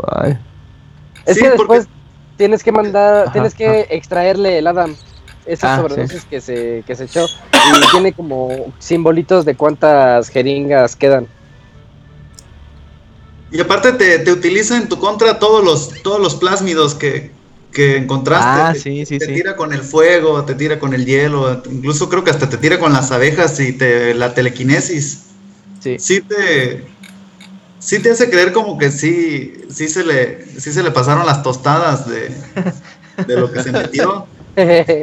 y se puso, puso loco. Pero pues a final de cuentas yo creo que, es un jefe más fácil que cualquier Big Daddy, ¿no? En, todo el momento del juego. Mm, sí, yo creo que los Big Daddies eran los más complicados. A mí se me iban muchísimas balas contra ellos. Sí, y muchas vidas. Algo que no mencionamos eran los premios que te mandaban las Little Sisters por salvarlas. Porque si tú decidías irlas salvando los ositos. Ajá, de repente te encontrabas unos ositos que traían un regalito. Ah, sí, cierto. me, mandaron un regalo, las niñitas. Y ya checas y, y era mucho Adam. Entonces sí te veías recompensado también por salvarlas. ¿Y no podías usar también los ositos como arma? no. no. Sí, bueno, que los guardabas y luego los incendiabas y los arrojabas. No, no me acuerdo, creo que sí, ¿no? Podías hacer luego uso de ellos. ¿no? Esto es en Zombie. En, Bioshock 2. No, bueno, pues es que no me acordaba si de alguna forma lo conservabas y ya pues podías utilizarlo. Una, una pistola que funcionaba, la munición era basura o lo que te encontraras y disparabas con eso. Creo que sí es Bioshock 2. Ah, bueno. Una duda, si matabas a las... ¿Te daban el mismo cantidad de Adam? ¿Las mataras o no? No, te daba menos. No, no, pero, pero te daban menos cuando las dejabas vivas, pero te recompensaban con los ositos. ¿Al final de cuentas era la misma o no era la misma? No, te daban más cuando las farmeabas que cuando las dejabas vivas. Porque el farmearles te daba la opción de comprar plasmids más rápido y así te mejorabas más rápido. Sí, llegabas a ser muy poderoso como a la mitad del juego. Órale. Nunca, siempre me quedé con esa duda de, si realmente cuando, cuando te daban el osito, el osito y le sacabas el hada al osito, también te, crecías mucho, si al final de cuentas eras más fuerte salvándolas, pero no. Mm, pero tampoco eras tan débil, porque esos ositos sí hacían el paro. Sí ayudaban. Y pues no sé, no sé si nos falta hablar de algo más antes de llegar al, al gran final y a la rebelión de estas Little Sisters. A ver. Pues al. Bueno, sí, voy a hablarle a Jorge. Ah, ya tenemos pues. ahí otra llamada. Bien. Sí, pero denle, ahorita. Al final, este. Pues el, el Frank Fontaine no, se sale con la suya, ¿no? Y, y la Tenenbaum, este, pues. Termina, termina saliéndose con la suya. que todo mala. Ahí está Jorge. Ah, perfecto. Ya tenemos aquí a Jorge. ¿Cómo estás, Jorge? Buenas noches. Jorge, Jorge. Buenas noches. Buenas noches. Buenas noches. ¿Me escuchan? Ya, ya te sí, te escuchamos, te escuchamos. A ver, aguántenme. Aguántenme. Espérenme un minuto.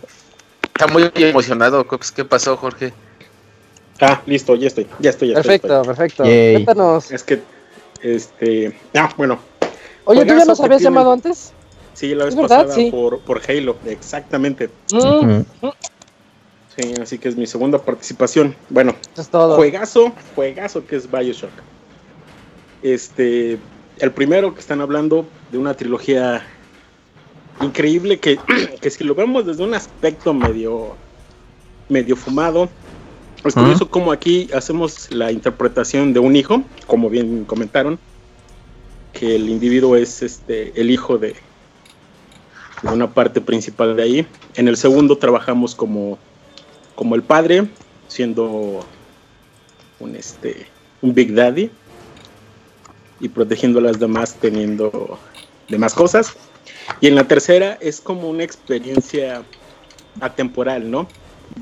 Como siendo un, un personaje principal que mueve los hilos para manejar el tiempo que al final del día nos comentan que que pues el tiempo siempre es infinito, ¿no? Eh, cosas curiosas de, Bioshock, que creo que no, han comentado. Comentan la leyenda que cuando hacen la presentación al público del Bioshock 1, este, sus grupos de, testeo, eh, revisan y ok, a la gente les gusta, pero como que no sienten ese feeling, no se sienten atrapados por el juego, no sienten ese, ese cariño. ¿Qué es lo que pasa? Lo toman de nuevo, nuevamente los, los, creadores y solamente modifican el 1% o menos del 1% de la historia. Lo único que agregan Son los tres, los tres primeros minutos de la cinemática, donde vas en el avión, se cae y llegas al faro. Ese gancho es el que te genera todo el enganche emocional con la historia. Como bien decía Robert, es uno de los juegos que se pueden considerar completos, tanto en música, tanto en trama, tanto en forma de juego, este, los gráficos son impresionantes. Y algo que me gusta mucho de ese, de ese, juego en particular son los este, las ediciones de colección que tienen. Ah, sí. Oh, la versión de Play 3 era cajita de metal. Ok, la edición de Xbox 360. Ajá, es la que trae los dos, los dos, este, los dos juegos con cuatro discos y trae stickers y demás cosas. En, en la segunda de Bioshock, la edición de, lujo, estaba preciosa. Traía un disco, un LP, con pósters y cosas de ese estilo. Y como dicen, la última, la que acaban de sacar hace unos días, con la remasterización que... Está bien bonita. Sí, no, y es, y es este, y es mecánica, o sea, el... ¿Ah, sí? El Big Daddy mueve su, su este, su bracito, ¿no? El, exacto, gira su chupirul. tornito. su, taladro. Exacto. Ah, mira, no es, no es metálica. Aquí le tengo mi, mi Bioshock de Play 3. Eh, Trae una cajita aparte que es de relieve. Entonces hace que se, se vea bonita. Sí, no es. Es impresionante el juego. Cosas curiosas que pasaron con ese, con ese juego, al igual que en el anterior, como les platicaba con el de Halo, que fue de los juegos con que compartí con mi esposa. En este juego en particular, eh, ella no le gustaban los juegos de este, de llamémoslo así, de, de, terror, porque se considera primera, en la primera parte este, pues esa tensión ¿no? que te genera. Pero cuando lo jugó, se enganchó. A tal grado que en la familia es de los regalos que, que se tienen. Tanto ella, yo, este, en todas las consolas que tenemos, en las consolas de mis cuñados, tienen los tres, este, los tres juegos. Exacto. Esa es una, dos, otra, otro dato curioso. Mi hermana, este, cuando lo empecé a jugar, eh, vivíamos todo, todavía con en la casa de mis padres. Mm. Así que prácticamente se tenía que chutar el sonido de, de Bioshock la mayor parte de la noche. Y varias veces al día siguiente me decía, apaga tu maldita cosa, que en serio que sueño con el, con el sonido del Big Daddy cuando va caminando. No. Y pues bueno, mi esposa en los momentos donde está muy tensa me dice, préndeme el juego, voy a jugar un rato, se dedica a matar splicers y ya. Saca su frustración 15 o 20 minutos y dice, ahora sí, regresamos a la realidad. ¿En qué nos quedamos? qué padre. ¿Quién acabó el juego primero? Yo, yo, yo. Yo lo acabé primero. Pero, cosa curiosa, yo nunca he matado a un Splicer. Digo, a una. A una niña. Nunca la he matado. ¿Nunca? Nunca. Uy, de lo que te pierdes. No, yo no sí, No, ahorita que los estaba escuchando, que, bueno, que escuchaba, que comentaba, los sonidos que hacían decían, no, sinceramente sí me, sí me sacaré de onda. Y, más ahorita como padre, sí, sí te pegan algunas escenas mucho más, mucho más. Así que, híjoles, no sé. Realmente yo me enteré del, de los finales, este, del final cuando eres medio y el final malo, este, en YouTube, porque realmente nunca, nunca me ventea. Mi esposa sí, mi esposa sí una vez dijo, ah, de una vez, venga, vamos a echarnos a todas las que, las que hay a la mitad. Ahí sí me decía que, que se pone interesante, pero pues yo no, no, no, no quise seguir esa línea. Oh, mira. Otro, otro detalle, ahorita que estaban hablando de los tubos. Eh, en las primeras versiones, todavía sin la remasterización, eh, cuando haces la entrada y empiezas a fijarte en, algunos tubos, no se ve nada, se ve todo negro, nada es, y bueno, al principio sí es lo único que ves, ves este, la estructura, ves el hoyo y no ves nada, ves negro. En las remasterizadas, en las primeras dos o tres, no recuerdo en cuál de esas tres, se alcanzan a ver los ojos de la, de la niña. Ah, no es cierto. En serio. Ah, se ve bien padre, ¿eh? Esos ojos así brillantes que tienen las niñas. Exacto, se ven así nada más el, el como si fueran ojos de gato, sí. ese Pero es ¿en, qué parte de, lo- de los tubos? ¿A qué tubos te refieres? Ah, en los tubos donde se meten las niñas. Ah, ok, ok, ok. Al, al principio, los primeros 5 o 10 minutos, donde Se ve como asomada. empiezas, eh, pues nada más se ven los destellos de los ojos. Sí, así, así como ser. brillan los, los ojos de los gatos cuando les prendes la lámpara de frente y está oscuro, así se ven asomándose por las rejillas. Exactamente. Y si es eso, y no era una Little Sister. O a lo mejor si era un gato, ¿no? Pero parece Little Sister. o era eso. Eso. Sí, no, son, son, la verdad le mejoraron muchísimos detalles ahora con la remasterización. Y este, híjoles, y ahí sí no, no sé, ahí se los dejo a ustedes en, sobre la mesa. ¿Qué, qué versión les gusta más? ¿La de, la de PC, la de Xbox o la de PlayStation? Pues, ¿cuál Xbox. mejor? Yo jugué la versión de Steam, la primera, la versión original, por así decirlo. Y está, es injugable, la verdad. El primer y segundo Órale. nivel tienes que guardarlo cada cinco minutos porque no sabes cuándo el bug te va a trabar el Windows y te va a poner pantalla azul, ¿no? Está bien bugueado e incluso pues tiene mala calificación en Steam. Porque muchos hecho- comentarios se, se quejan de eso, ¿no? La mejor versión era la de 360. Ajá. Fue la, fue la original y de ahí se hicieron los ports.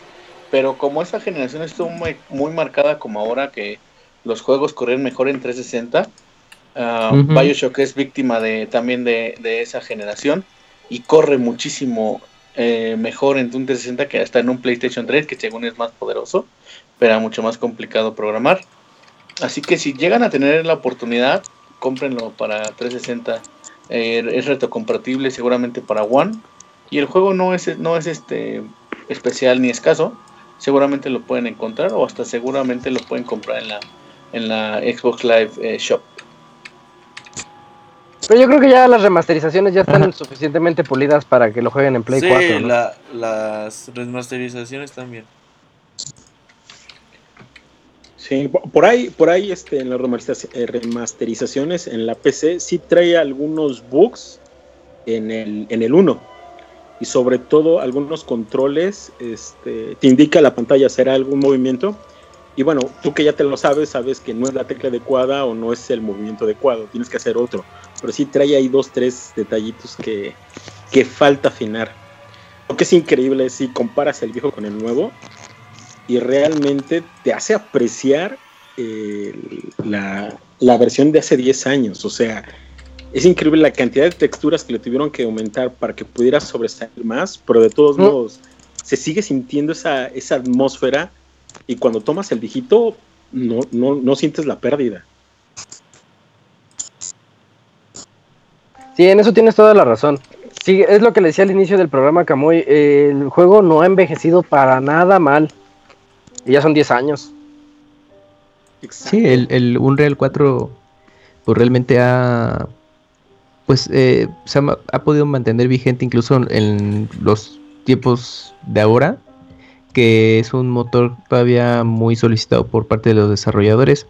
Y ahorita estaba acordándome que por ejemplo también Metroid Prime que utiliza un Real Engine 3 creo, también si lo juegas al día de hoy se ve bastante bien. O sea, yo creo que dependiendo mucho los juegos, pero sobre todo yo creo que en, first person shooters sa- se puede sacar provecho de este motor gráfico y al día de hoy pues, se mantiene vigente.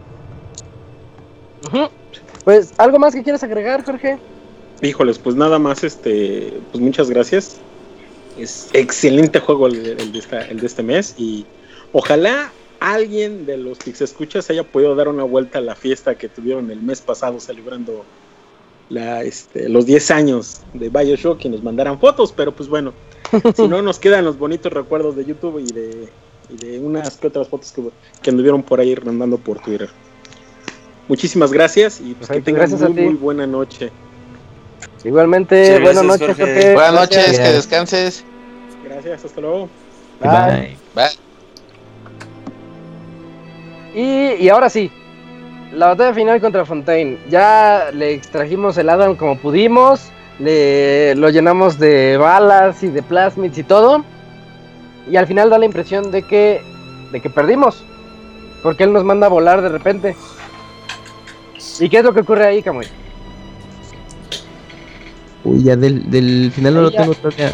Ahí ya depende de qué es lo que hiciste, ¿no? Pero sí, el- el- Aquí es donde nos damos cuenta que, que salvar o matar a las niñas tiene una consecuencia. Sí, así es. Eh, eh, del final que yo me acuerdo fue que, bueno, pues eres so- sobreviviente y recuerdo que hay una secuencia en la que llegas a, a una costa, o sea, estás, terminas en una playa. No, y- pero Isaac, Isaac se refiere al momento, por ejemplo, yo voy a hablar del final bueno. A ver, A ver, cuenta el final, sí, bueno. te sientes vencido por, por Atlas o Fontaine, como quieran llamarle. Ah, y de pronto las, las Little Sisters que tú salvaste aparecen de, de las cañerías, se le trepan al güey y le empiezan a quitar el Adam con jeringas. Con las jeringas que ellas cosechaban el Adam. Entonces Ajá, cuando ya, lo dejan débil y ya tú puedes terminar con él. Es, ese es el final en esa parte. Pero si salvas a todas las Little Sisters. Ajá, si quieren Ah, hablar ok. del otro, pues ya dejo que alguien más comente el tema. Yo no recuerdo el final malo. De hecho es igual, la batalla contra Atlas es igual. ¿A poco las Little Sisters llegan y sí, también te- te, sí. ayuda. O sea, nada más lo que cambia es eh, ya cuando terminas con este güey, ya pues si las salvas, lo que hace es que ya vas a la superficie, te llevas a las niñas, las niñas crecen, se gradúan, ah, pues se casan, Y, y güey. Ah, te sí, casas claro, con sí. ellas. Y, Sí, sí, y que estás en vejez, ¿no? hasta que te mueres, güey, exactamente. o sea, En el final, bueno, Jack se tiene casa con las niñas. una vida plena y este y al final se ve como Jack ya de viejo eh, está en, un- en su lecho de muerte, supongo que en un hospital, en una cama, y están las niñas ahí sosteniendo su mano y como cuidándolo, como en señal de agradecimiento. Y eso es lo Las que sucede. manos más maduras. Ya se ven las manos así como. Ajá, ya pues, se ven viejas. Señoras. Entonces, pues eso, eso es lo que sucede con, con nuestro personaje si eres bueno. Imagínate sus más de 20 esposas. No, Su harem. Aquí las aguanta. Harem. Pero el malo. Y el malo es de que te dicen, bueno, ya, pues ya acabaste con este güey, pero pues en realidad, pues tú eres igual de malo que todos estos cabrones, ¿no? Tú has cosechado también eh, violencia, destrucción, terror. Entonces sales a la superficie y se ve que ya están recogiendo como los restos del avión ahí. Algunas personas tú sales a la superficie y empiezas a aventar bombas nucleares y todo el pedo, güey, ahí a, a la superficie. Entonces Oh, también te haces un hijo de la chingada, güey. Hay una escena bien bonita en el momento en el que te quieren dar la, la llave de la ciudad. Porque eso es lo, por lo que Fontaine se, que, se peleó. Él quería ser el dueño de todo Rapture y tiene una llave que es como un. Como Un si fuera un. Oscar. pa- parece un Oscar, ¿no? Sí, Y te la va a dar una, una de las niñas, te, te, te quiere dar la llave. Y tú cuando tiras la mano para recibirla, la niña se asusta. Así porque las niñas están traumadísimas. Entonces es cuando ellas ven que pueden confiar en ti. Y cuando tú dices, ah, pues las voy a rescatar y ya me las voy a llevar a la superficie. Pero no sé, se ven hasta los ojotes de las niñas así. mm, que- Aterrorizadas. Sí, de panicadas, así de, no, ¿qué me vas a hacer? Pero ya llevan, y se ve que viven, bueno, al menos al final, bueno, está padre porque te muestra eso de que vivieron felices para siempre, porque ves la evolución de cómo se pasaron de niñas a mujeres y que se casaron todas ellas, porque se ve, hasta se ve bonito cómo le ponen el anillo a cada una de ellas, o a un par, no sé. Ok. Ok. Sí, pues el simbolismo, ¿no? De que se casaron. Ah, ah. Ya me estabas asustando. La sortija. Ese tocayo. Les pusieron la sortija. Ándale. Y, y pues, pues ya, ese es el, el final de, de Bioshock. Me parece que ya es momento de que cada quien platique sus conclusiones de este, de este título y por qué no comenzar con Kamui. Eh, gracias Isaac, pues yo creo que Bioshock sí fue un juego que marcó un, pues al menos una, eh, un estándar en, en, los first person shooter que, que llegaron después, o sea, sobre todo los eh, aquellos que incluían un modo historia en el que quisieran darte algo como más sustancial en, en, la, en la trama y como los elementos de, de los audiologs que bueno ya se popularizaron después de Bioshock y es un juego que pues vale la pena conocerlo. Pues ya nos escucharon que al menos como nos echamos como media hora platicando de todos los detalles antes de enfocarnos a la trama. Pero es un juego que que quizás su sistema de juego es bastante básico, con algunos elementos muy interesantes que ya mencionamos, pero su fuerte realmente es, es todo, toda la trama que tiene el juego y obviamente eh, pues todos los elementos que, que, contiene el mismo. Y que yo creo que con el tiempo seguiremos apreciando nuevos detalles o enterándonos de, cosas. Y pues es un título que al día de hoy eh, pues vale la pena jugarse, aún se ve bastante sólido en, gráficos, hasta pareciera que es un juego que salió quizás hace un año, sobre todo con estas versiones ya remasterizadas, eh, creo que no, no hay pretexto para no jugarlo, ya sea en Play 4, PC o en las consolas HD de generación pasada. Y, eh, y pues es un juego que yo creo que imperdible. Y nada más como un pequeño dato, no hay que olvidar que en algún momento Bioshock estuvo a punto de llegar al cine, eh, como por ahí del 2009. Y habita, ¿cierto? Ahorita mencionas de punto. Eh, pues gracias a la popularidad que alcanzó el juego, pues eh, no podía quedar exento de tener una adaptación cinematográfica que pues no, pues, como luego sucede con muchos proyectos de ese tipo, no, no llegó a buen puerto, se, se cayó. Eh, en el rollo ya de la durante la producción de, la, de la, cinta y pues dicen los que saben que pudieron como checar un poco de, de los storyboards, cosas típicas que se luego se en internet que al parecer la adaptación iba a ser bastante fiel. Quién sabe, pues ya ven que luego pues, de buenas ideas está, de buenas intenciones está lleno el mundo, entonces los pues de momento los panteones. Los panteones eh, pues al menos Bioshock tenía esa, esa, pinta como que prometedora, pero pues por algo pasan las cosas, quizás fue ya lo mejor para no, no decepcionarnos. Y como bien... Exacto, y como bien mencionaste Isaac, pues a, aquel mítico Bioshock para PS Vita, que bueno, no precisamente era Bioshock 1, pero era un juego de la serie, que pues en un E3 vimos ahí un Vita con una pantalla de, Bioshock Infinite que parecía que el juego estaba corriendo ahí. Quizás era un video que, que le metieron a la, a la tarjeta de memoria de, Vita y nada más ahí pon la, en la pantalla para la foto y que nunca llegó y pues nos quedamos con, con, ganas de tener una versión de Bioshock para llevar. Pero pues sí, yo creo que Bioshock es una, una serie que, que pues tiene pocos juegos, pero eh, es bastante interesante. No, no lo dejen pasar y jueguenlo. Sí, muy bien dicho. Um, Paco, tus conclusiones. Pues, híjole, Bioshock, eh, creo que entra en la clasificación de, de, bueno, antes que nada, mucha gente dice que los FPS no tienen buenas historias. Y creo que Bioshock rompe con ese mito junto a Half-Life y eh, Halo Reach, que son tres shooters muy buenos. ¿Con, ¿Con cuál? Ah, y y The Chronicles of Riddick. Ese también. Sí, Riddick. Ah, sí, está bien bueno. Modern Warfare. También Unreal. El 2. Ya ven cómo sé muchos. Un, este, Unreal 1 tiene mucha, mucha trama, ¿eh? Está bien bueno. Ven cómo sé muchos shooters con buena historia. Sí. Bioshock hace. Creo que de todos, Bioshock es el que tiene la mejor narrativa, la mejor ambientación. Eh, mencionaron que el agua se ve increíble y pues creo que en un juego donde el pinche 100% del tiempo estás bajo el agua, pues se tenía que ver chingón. ¿no? sí, Entonces, tienes razón. No es como que, ay, es que el agua se ve muy chico. Pues sí, güey, estás abajo del agua, ni modo que se va culera. Una manta ahí. ¿No? Pero Rapture es una excelente ciudad. De hecho, creo que es mi top one de ciudades este, locas que existen en los videojuegos.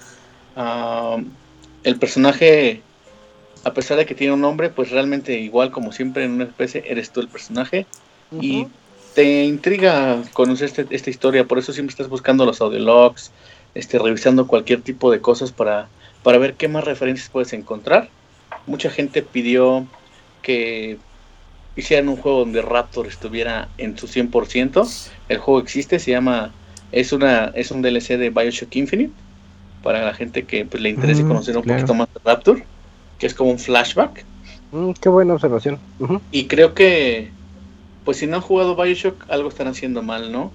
Eh, es muy importante porque es esos títulos que, al igual que el final de Infinite, en mi caso, ah, te, cambia mucho la perspectiva de las cosas que está pasando en- dentro del juego y también dentro de tu sociedad. Porque son críticas sociales ocultas dentro de juegos como este. Y a pesar de que es un FPS, eh, el este, la onda de poder planear tus estrategias, de, ah, ese güey va a pasar por la mancha de aceite, le aviento el fuego, se prende, le aviento un rayito, lo estoneo y le aviento un escopetazo y me lo chingo. Eso es, eso es muy, muy satisfactorio al momento de jugar. La cámara, al momento de tomar fotos, es un excelente título. Creo que no deberían estar escuchando esto de estar jugándolo en este momento. Está para PlayStation 4 y Xbox One en una colección que trae, me parece que los tres juegos. Así que pues dense una oportunidad, ya no está muy caro. Eh, Bioshock es un, es un juego, creo que está al nivel de Mass Effect de, de mis eh, juegos de generación pasada favoritos. Muy, muy bien, Paco. Eh, me gustó la observación de, de ese Rapture con vida de DLC de Infinite. Está bastante bueno, ¿eh? Eh, Chavita, cuéntanos tus conclusiones. Bueno, pues ahora sí ya me puedo explayar ya que contamos Cuéntanos. la historia en, en cuanto a- al Menos simbolismo. Ajá. Sí, no. El simbolismo está cabrón, por decir. Eh, eh, eso que dice que comentó el compañero que nos habló que le agregaron minuto y medio que fue el ingreso, desde ahí se marca mucho, ¿no? O sea, del cielo al purgatorio, del purgatorio al infierno y otra vez al cielo si es que, pues ahora sí que, que purgaste tus pecados, ¿no? El más grande de todos yo creo que es eh, el, el- el surgimiento de, de Totem y Tabú que escribiera por ahí Sigmund Freud, que es donde surge la visión del superhéroe, que es cuando uno de los hijos en la tribu se revela en contra del papá opresor y a la hora de matarlo se convierte en el primer héroe, en el primer héroe histórico, que es el símbolo de los superhéroes actualmente. Eh, esa, esa lucha eterna entre hijo y padre, ese es otro simbolismo, yo creo que es el más resaltado, pero pues no lo comprendes hasta que terminas el juego. Eh, eso que mencionaban, que, se, que fue muy eh, repetido durante todas las llamadas y, nuestras participaciones, eh, Rapture es hermoso, el mar es hermoso, el interior del mar es hermoso, pero a la vez es terrorífico, o sea, es oscuro, hay infinidad de especies o de animales, de plantas, de hongos, de madre y media que no conoces y el ser humano lo que no conoce pues le tiene pa- pavor, ¿no? Entonces ahí también está esa parte de hermoso terrorífico que es ambivalente.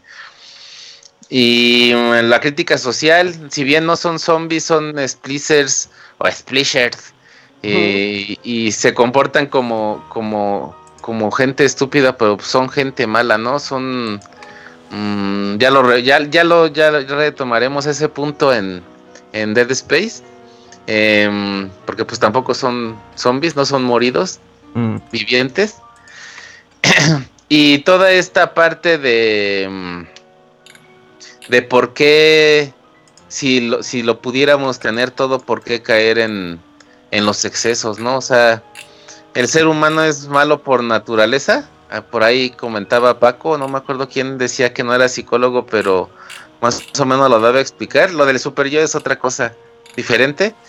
Lo que sí eh, es de razón es de que todo el ser humano tiene una parte del cerebro que se le dice cerebro reptiloide, que es el que está en la base de, del cerebro, que es el que da las pulsiones básicas que son frío, comer, dormir, y también es la parte destructiva, ¿no? Esa es la parte de que alguien cuando te está chingui, chingui, chingui, chingue, como que tu cerebro actúa en algún momento sin pensarlo y le suelta un putazo, le escupe en la cara o lo patea o no sé, ¿no? Entonces, yo creo que esa es la parte que se activa cuando cuando no tienes la cultura o la educación necesaria, pero pues en algún punto siempre se rompe y pues siempre te va a salir como que la parte malvada de, de la persona, ¿no? Que es lo que se ve aquí. Y pues en todo lo que es la ciencia y las artes, pues el pinche guasón que decían ustedes, el artista o el científico loco, eh, pues no sé, hay un montón de personajes también bastante extraños. Digo, la doctora Tenenbaum no creo que se cure tampoco, pero pues por ahí ella como que logró ayudar o a, encaminar a Jack por el buen camino para poder este los dos pues saldar su, sus pecados con las niñas que, que utilizó, ¿no?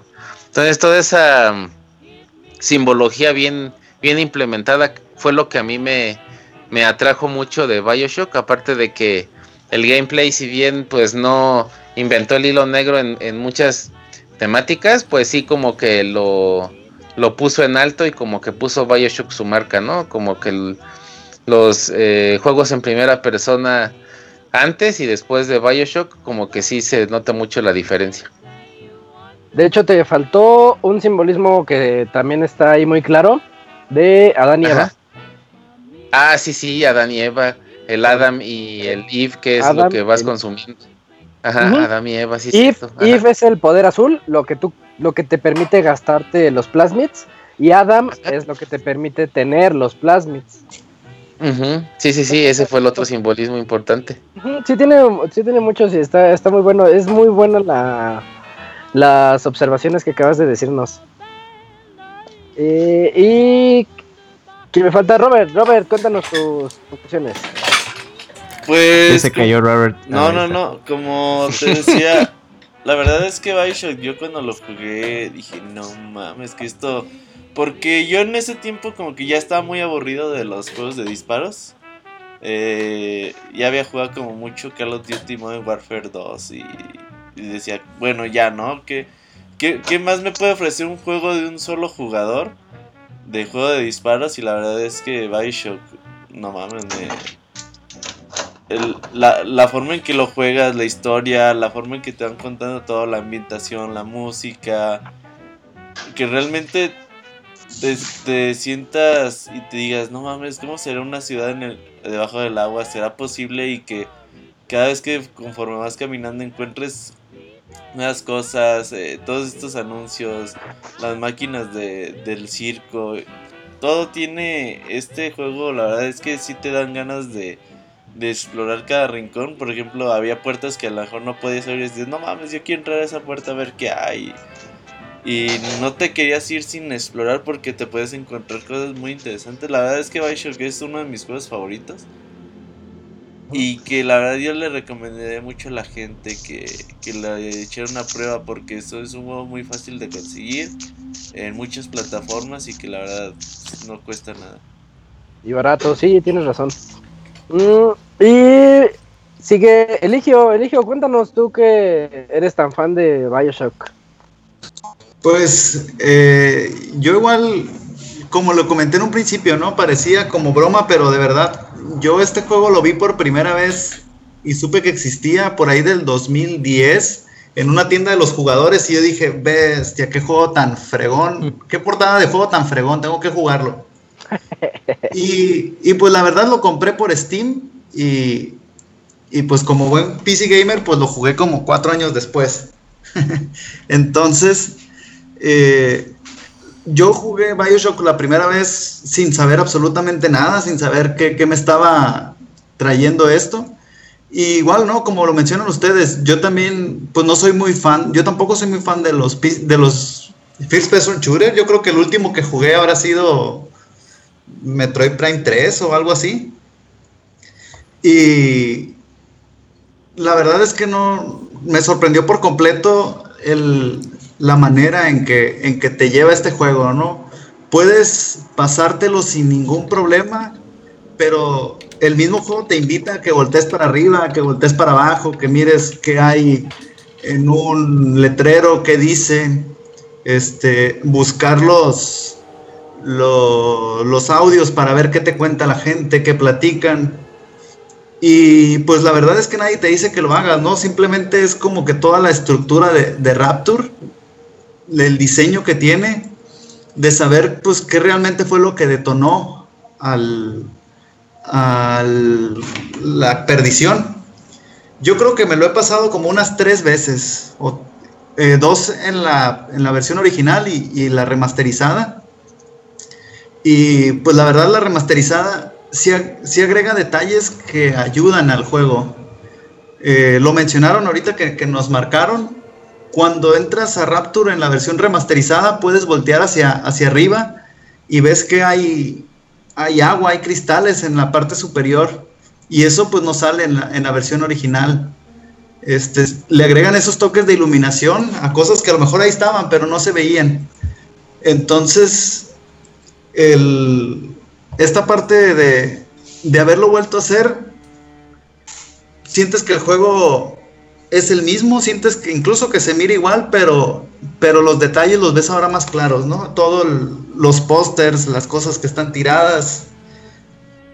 Pues yo lo, he jugado todas las veces en, el español de España y, y sientes que, va perfecto el, doblaje, las palabras y pues tanto así fue el, el, el vicio que me dejó Bioshock que yo creo que me acabé los, los tres en dos semanas.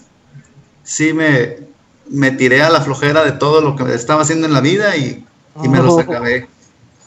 Y parte, pues me habían costado como, como tres pesos, ¿no? Todos juntos. Entonces, pues era un deber obligatorio jugarlos. Perfecto, pues muchas gracias, Eligio. Mm, yo, por último, pues no hay mucho que pueda agregar que no se haya dicho esta noche, así que les cuento mi, mi experiencia de jugarlo aquella primera vez en el 2009, creo, que fue cuando pude al fin tenerlo. Eh, yo lo que sentía, como les dije al inicio, es que era un survival horror y como les he dicho muchísimas veces, a mí esos juegos como que me ponen muy tenso y no suelo comprarlos, pero era tanta la la gente que me decía, o ese clásico de voz en voz que escuchas que es un juegazo y que tiene, y que está revolucionando y que es lo mejor. Y yo decía, no, no puedo creer que sea para tanto. Y resulta que cuando lo jugué me tuve que aguantar y decir, pues a ver, vamos a ver si da miedo. Ya después de 10, 15 minutos te das cuenta que pues no es tanto de miedo. Y puedo decir que yo lo disfruté bastante, bastante en su tiempo. Y también sus dos secuelas. Recuerdo mucho que muchos le echaron tierra a Bioshock 2. A mí eh, me gustó. Me gustó el, el 2, se me hizo buen juego. Y el 3, pues así como. El final de la trilogía también está excelente. Hago la invitación a todos de que pues ya están las, las ediciones masterizadas. Entonces jueguenlos, jueguenlos el, el 1, 2 y 3. Bueno, no se llama 3, se llama Infinite. Pero esta, esta trilogía realmente vale muchísimo la pena y no se quede nada más con lo que les dijimos hoy. Si ya se sabe, lo mismo que decimos siempre, si ya saben la sorpresa, ni modo, ya escucharon el baúl, pero todos los que no lo hayan jugado, eh, denle una oportunidad. Realmente es de esos juegos que están tan bien narrados. Toma la escuela de Half-Life, en donde te dice, yo no te voy a contar una historia con cinemáticas te la voy a contar dentro del mismo gameplay del juego y eso es lo que lo hace muy bueno como shooter. también a los otros shooters que mencionamos hacen eso. Eso es lo que, como debería de contarse una historia en un juego. Y más donde te está haciendo creer que tú eres el, el protagonista, porque pues en primera persona es, no hay mayor inmersión que esa. Y eso, eso lo logra muy bien Bioshock. Me encantan los comentarios que dijeron también de que te fuerza a buscar esos detalles en, en el escenario porque tú, tú dices, pues me puedo ir, la flechita, nos lo dijo Alberto cuando nos llamó, tienes la flechita arriba y tú puedes irte derechito hacia el siguiente objetivo y olvidarte de todo lo demás. Pero hay algo en ti que dice, no, no voy a seguir la flecha, voy a irme por ese otro camino, voy a ver qué hay acá en este otro cuarto, voy a encontrar pues todos los secretos, los secretos que me pueda ofrecer este juego y eso habla de lo buen juego que es. Eh, yo lo critiqué mucho en su tiempo, porque, y lo, sigo creyendo, yo sigo creyendo que el juego es un shooter genérico, que el gimmick de tener poderes en la mano izquierda hace que pues le guste a mucha gente, pero no para mí no pasa de ser una granada que estás lanzando con diferentes efectos, la granada aturdidor, la granada con incendiaria, etcétera, ¿no? Pero lo disfrazaron bien y de hecho lo disfrazaron tan bien que ya hay bastantes imitadores del juego. Es un muy buen juego. Eh, y pues denle una checada, no solamente a este, sino a los dos siguientes. Em, ya terminamos este baúl 45 de Pixelania de Bioshock, pero ahorita quiero hacer la petición popular de que el siguiente baúl, que es dentro de un mes, el siguiente 25 de octubre, Robert, ¿estoy en lo correcto? Sí, ¿verdad? 25 de octubre. Em, eh, yo quería hacerles la sugerencia en vivo de que sea el de Dead Space. Sí, sí, sí, porque. Porque es eh, el de miedo. Ajá, exacto. Sí, va a ser Dead Space. que crea Doc. Ajá. Y en noviembre va a ser GoldenEye. Perfecto, entonces también para todos los escuchas que, bueno, los que estén ahorita en vivo y los que nos escuchen en el editado, ya lo saben, siguiente 25 de octubre para esas épocas así medio tenebrosas, eh, vamos, vamos a hablar de Dead Space 1, y otro vayan, gran juego. Vayan viendo Alien, el octavo pasajero, vayan viendo Event Horizon, que está también, que no sé si ya está en Netflix todavía. Eh, y les recordamos los libros que les mencionamos hace ratito. Va. 1984 de George Orwell. Tenemos El Mundo Maravilloso, de Un Mundo Maravilloso de Aldous Huxley. o Un Mundo Feliz, ¿no? Happy World. es que me estoy confundiendo con la película de Luis Estrada de Un Mundo Maravilloso. ah, sí, sí, ajá. Se titula ¿Tiene trabajo? No, ¿qué pasó? ¿A poco ya nos llevamos así? eh, ¿Puedo hacer un comentario chafa como Monchis? A ver, a ver. A ver. Yo pagué por el Dead Space para iPhone y me lo pasé en el iPhone. No, mames. no, no vamos a hablar de ese. sí, sí, fue muy chafa como Monchis. Y, acuérdense, el, el, más basado en esto, La Rebelión de Atlas de Ayn Rand. Ah, para que es un librote, está bien grande. Entonces, si les gusta leer, creo que se van a entretener un ratote con ese libro. No los dejen pasar, son libros clásicos y que les va a hacer ver muchísima simbología y cosas que hablamos aquí de Bioshock. Excelente, y son muy buenas recomendaciones. Eh, bueno, creo que ya no hay más anuncios parroquiales. Con esto damos por concluido este baúl de los pixeles 45. Ya casi llegamos a los 50. Creo que no vamos a llegar, pero eh, ya veremos. Eh, quiero agradecer a todos, a los que nos llamaron, Alberto, Jorge y a los que estamos aquí presentes, el Chavita Mexicano, Camps, Paco, Eligio, muchas gracias por estar aquí. Robert, yo soy Isaac. Bueno, hasta luego. Nos vemos el siguiente lunes para el Pixel Podcast. Bye. Bye, bye. Que pasen buena noche, que descansen. Yoshi,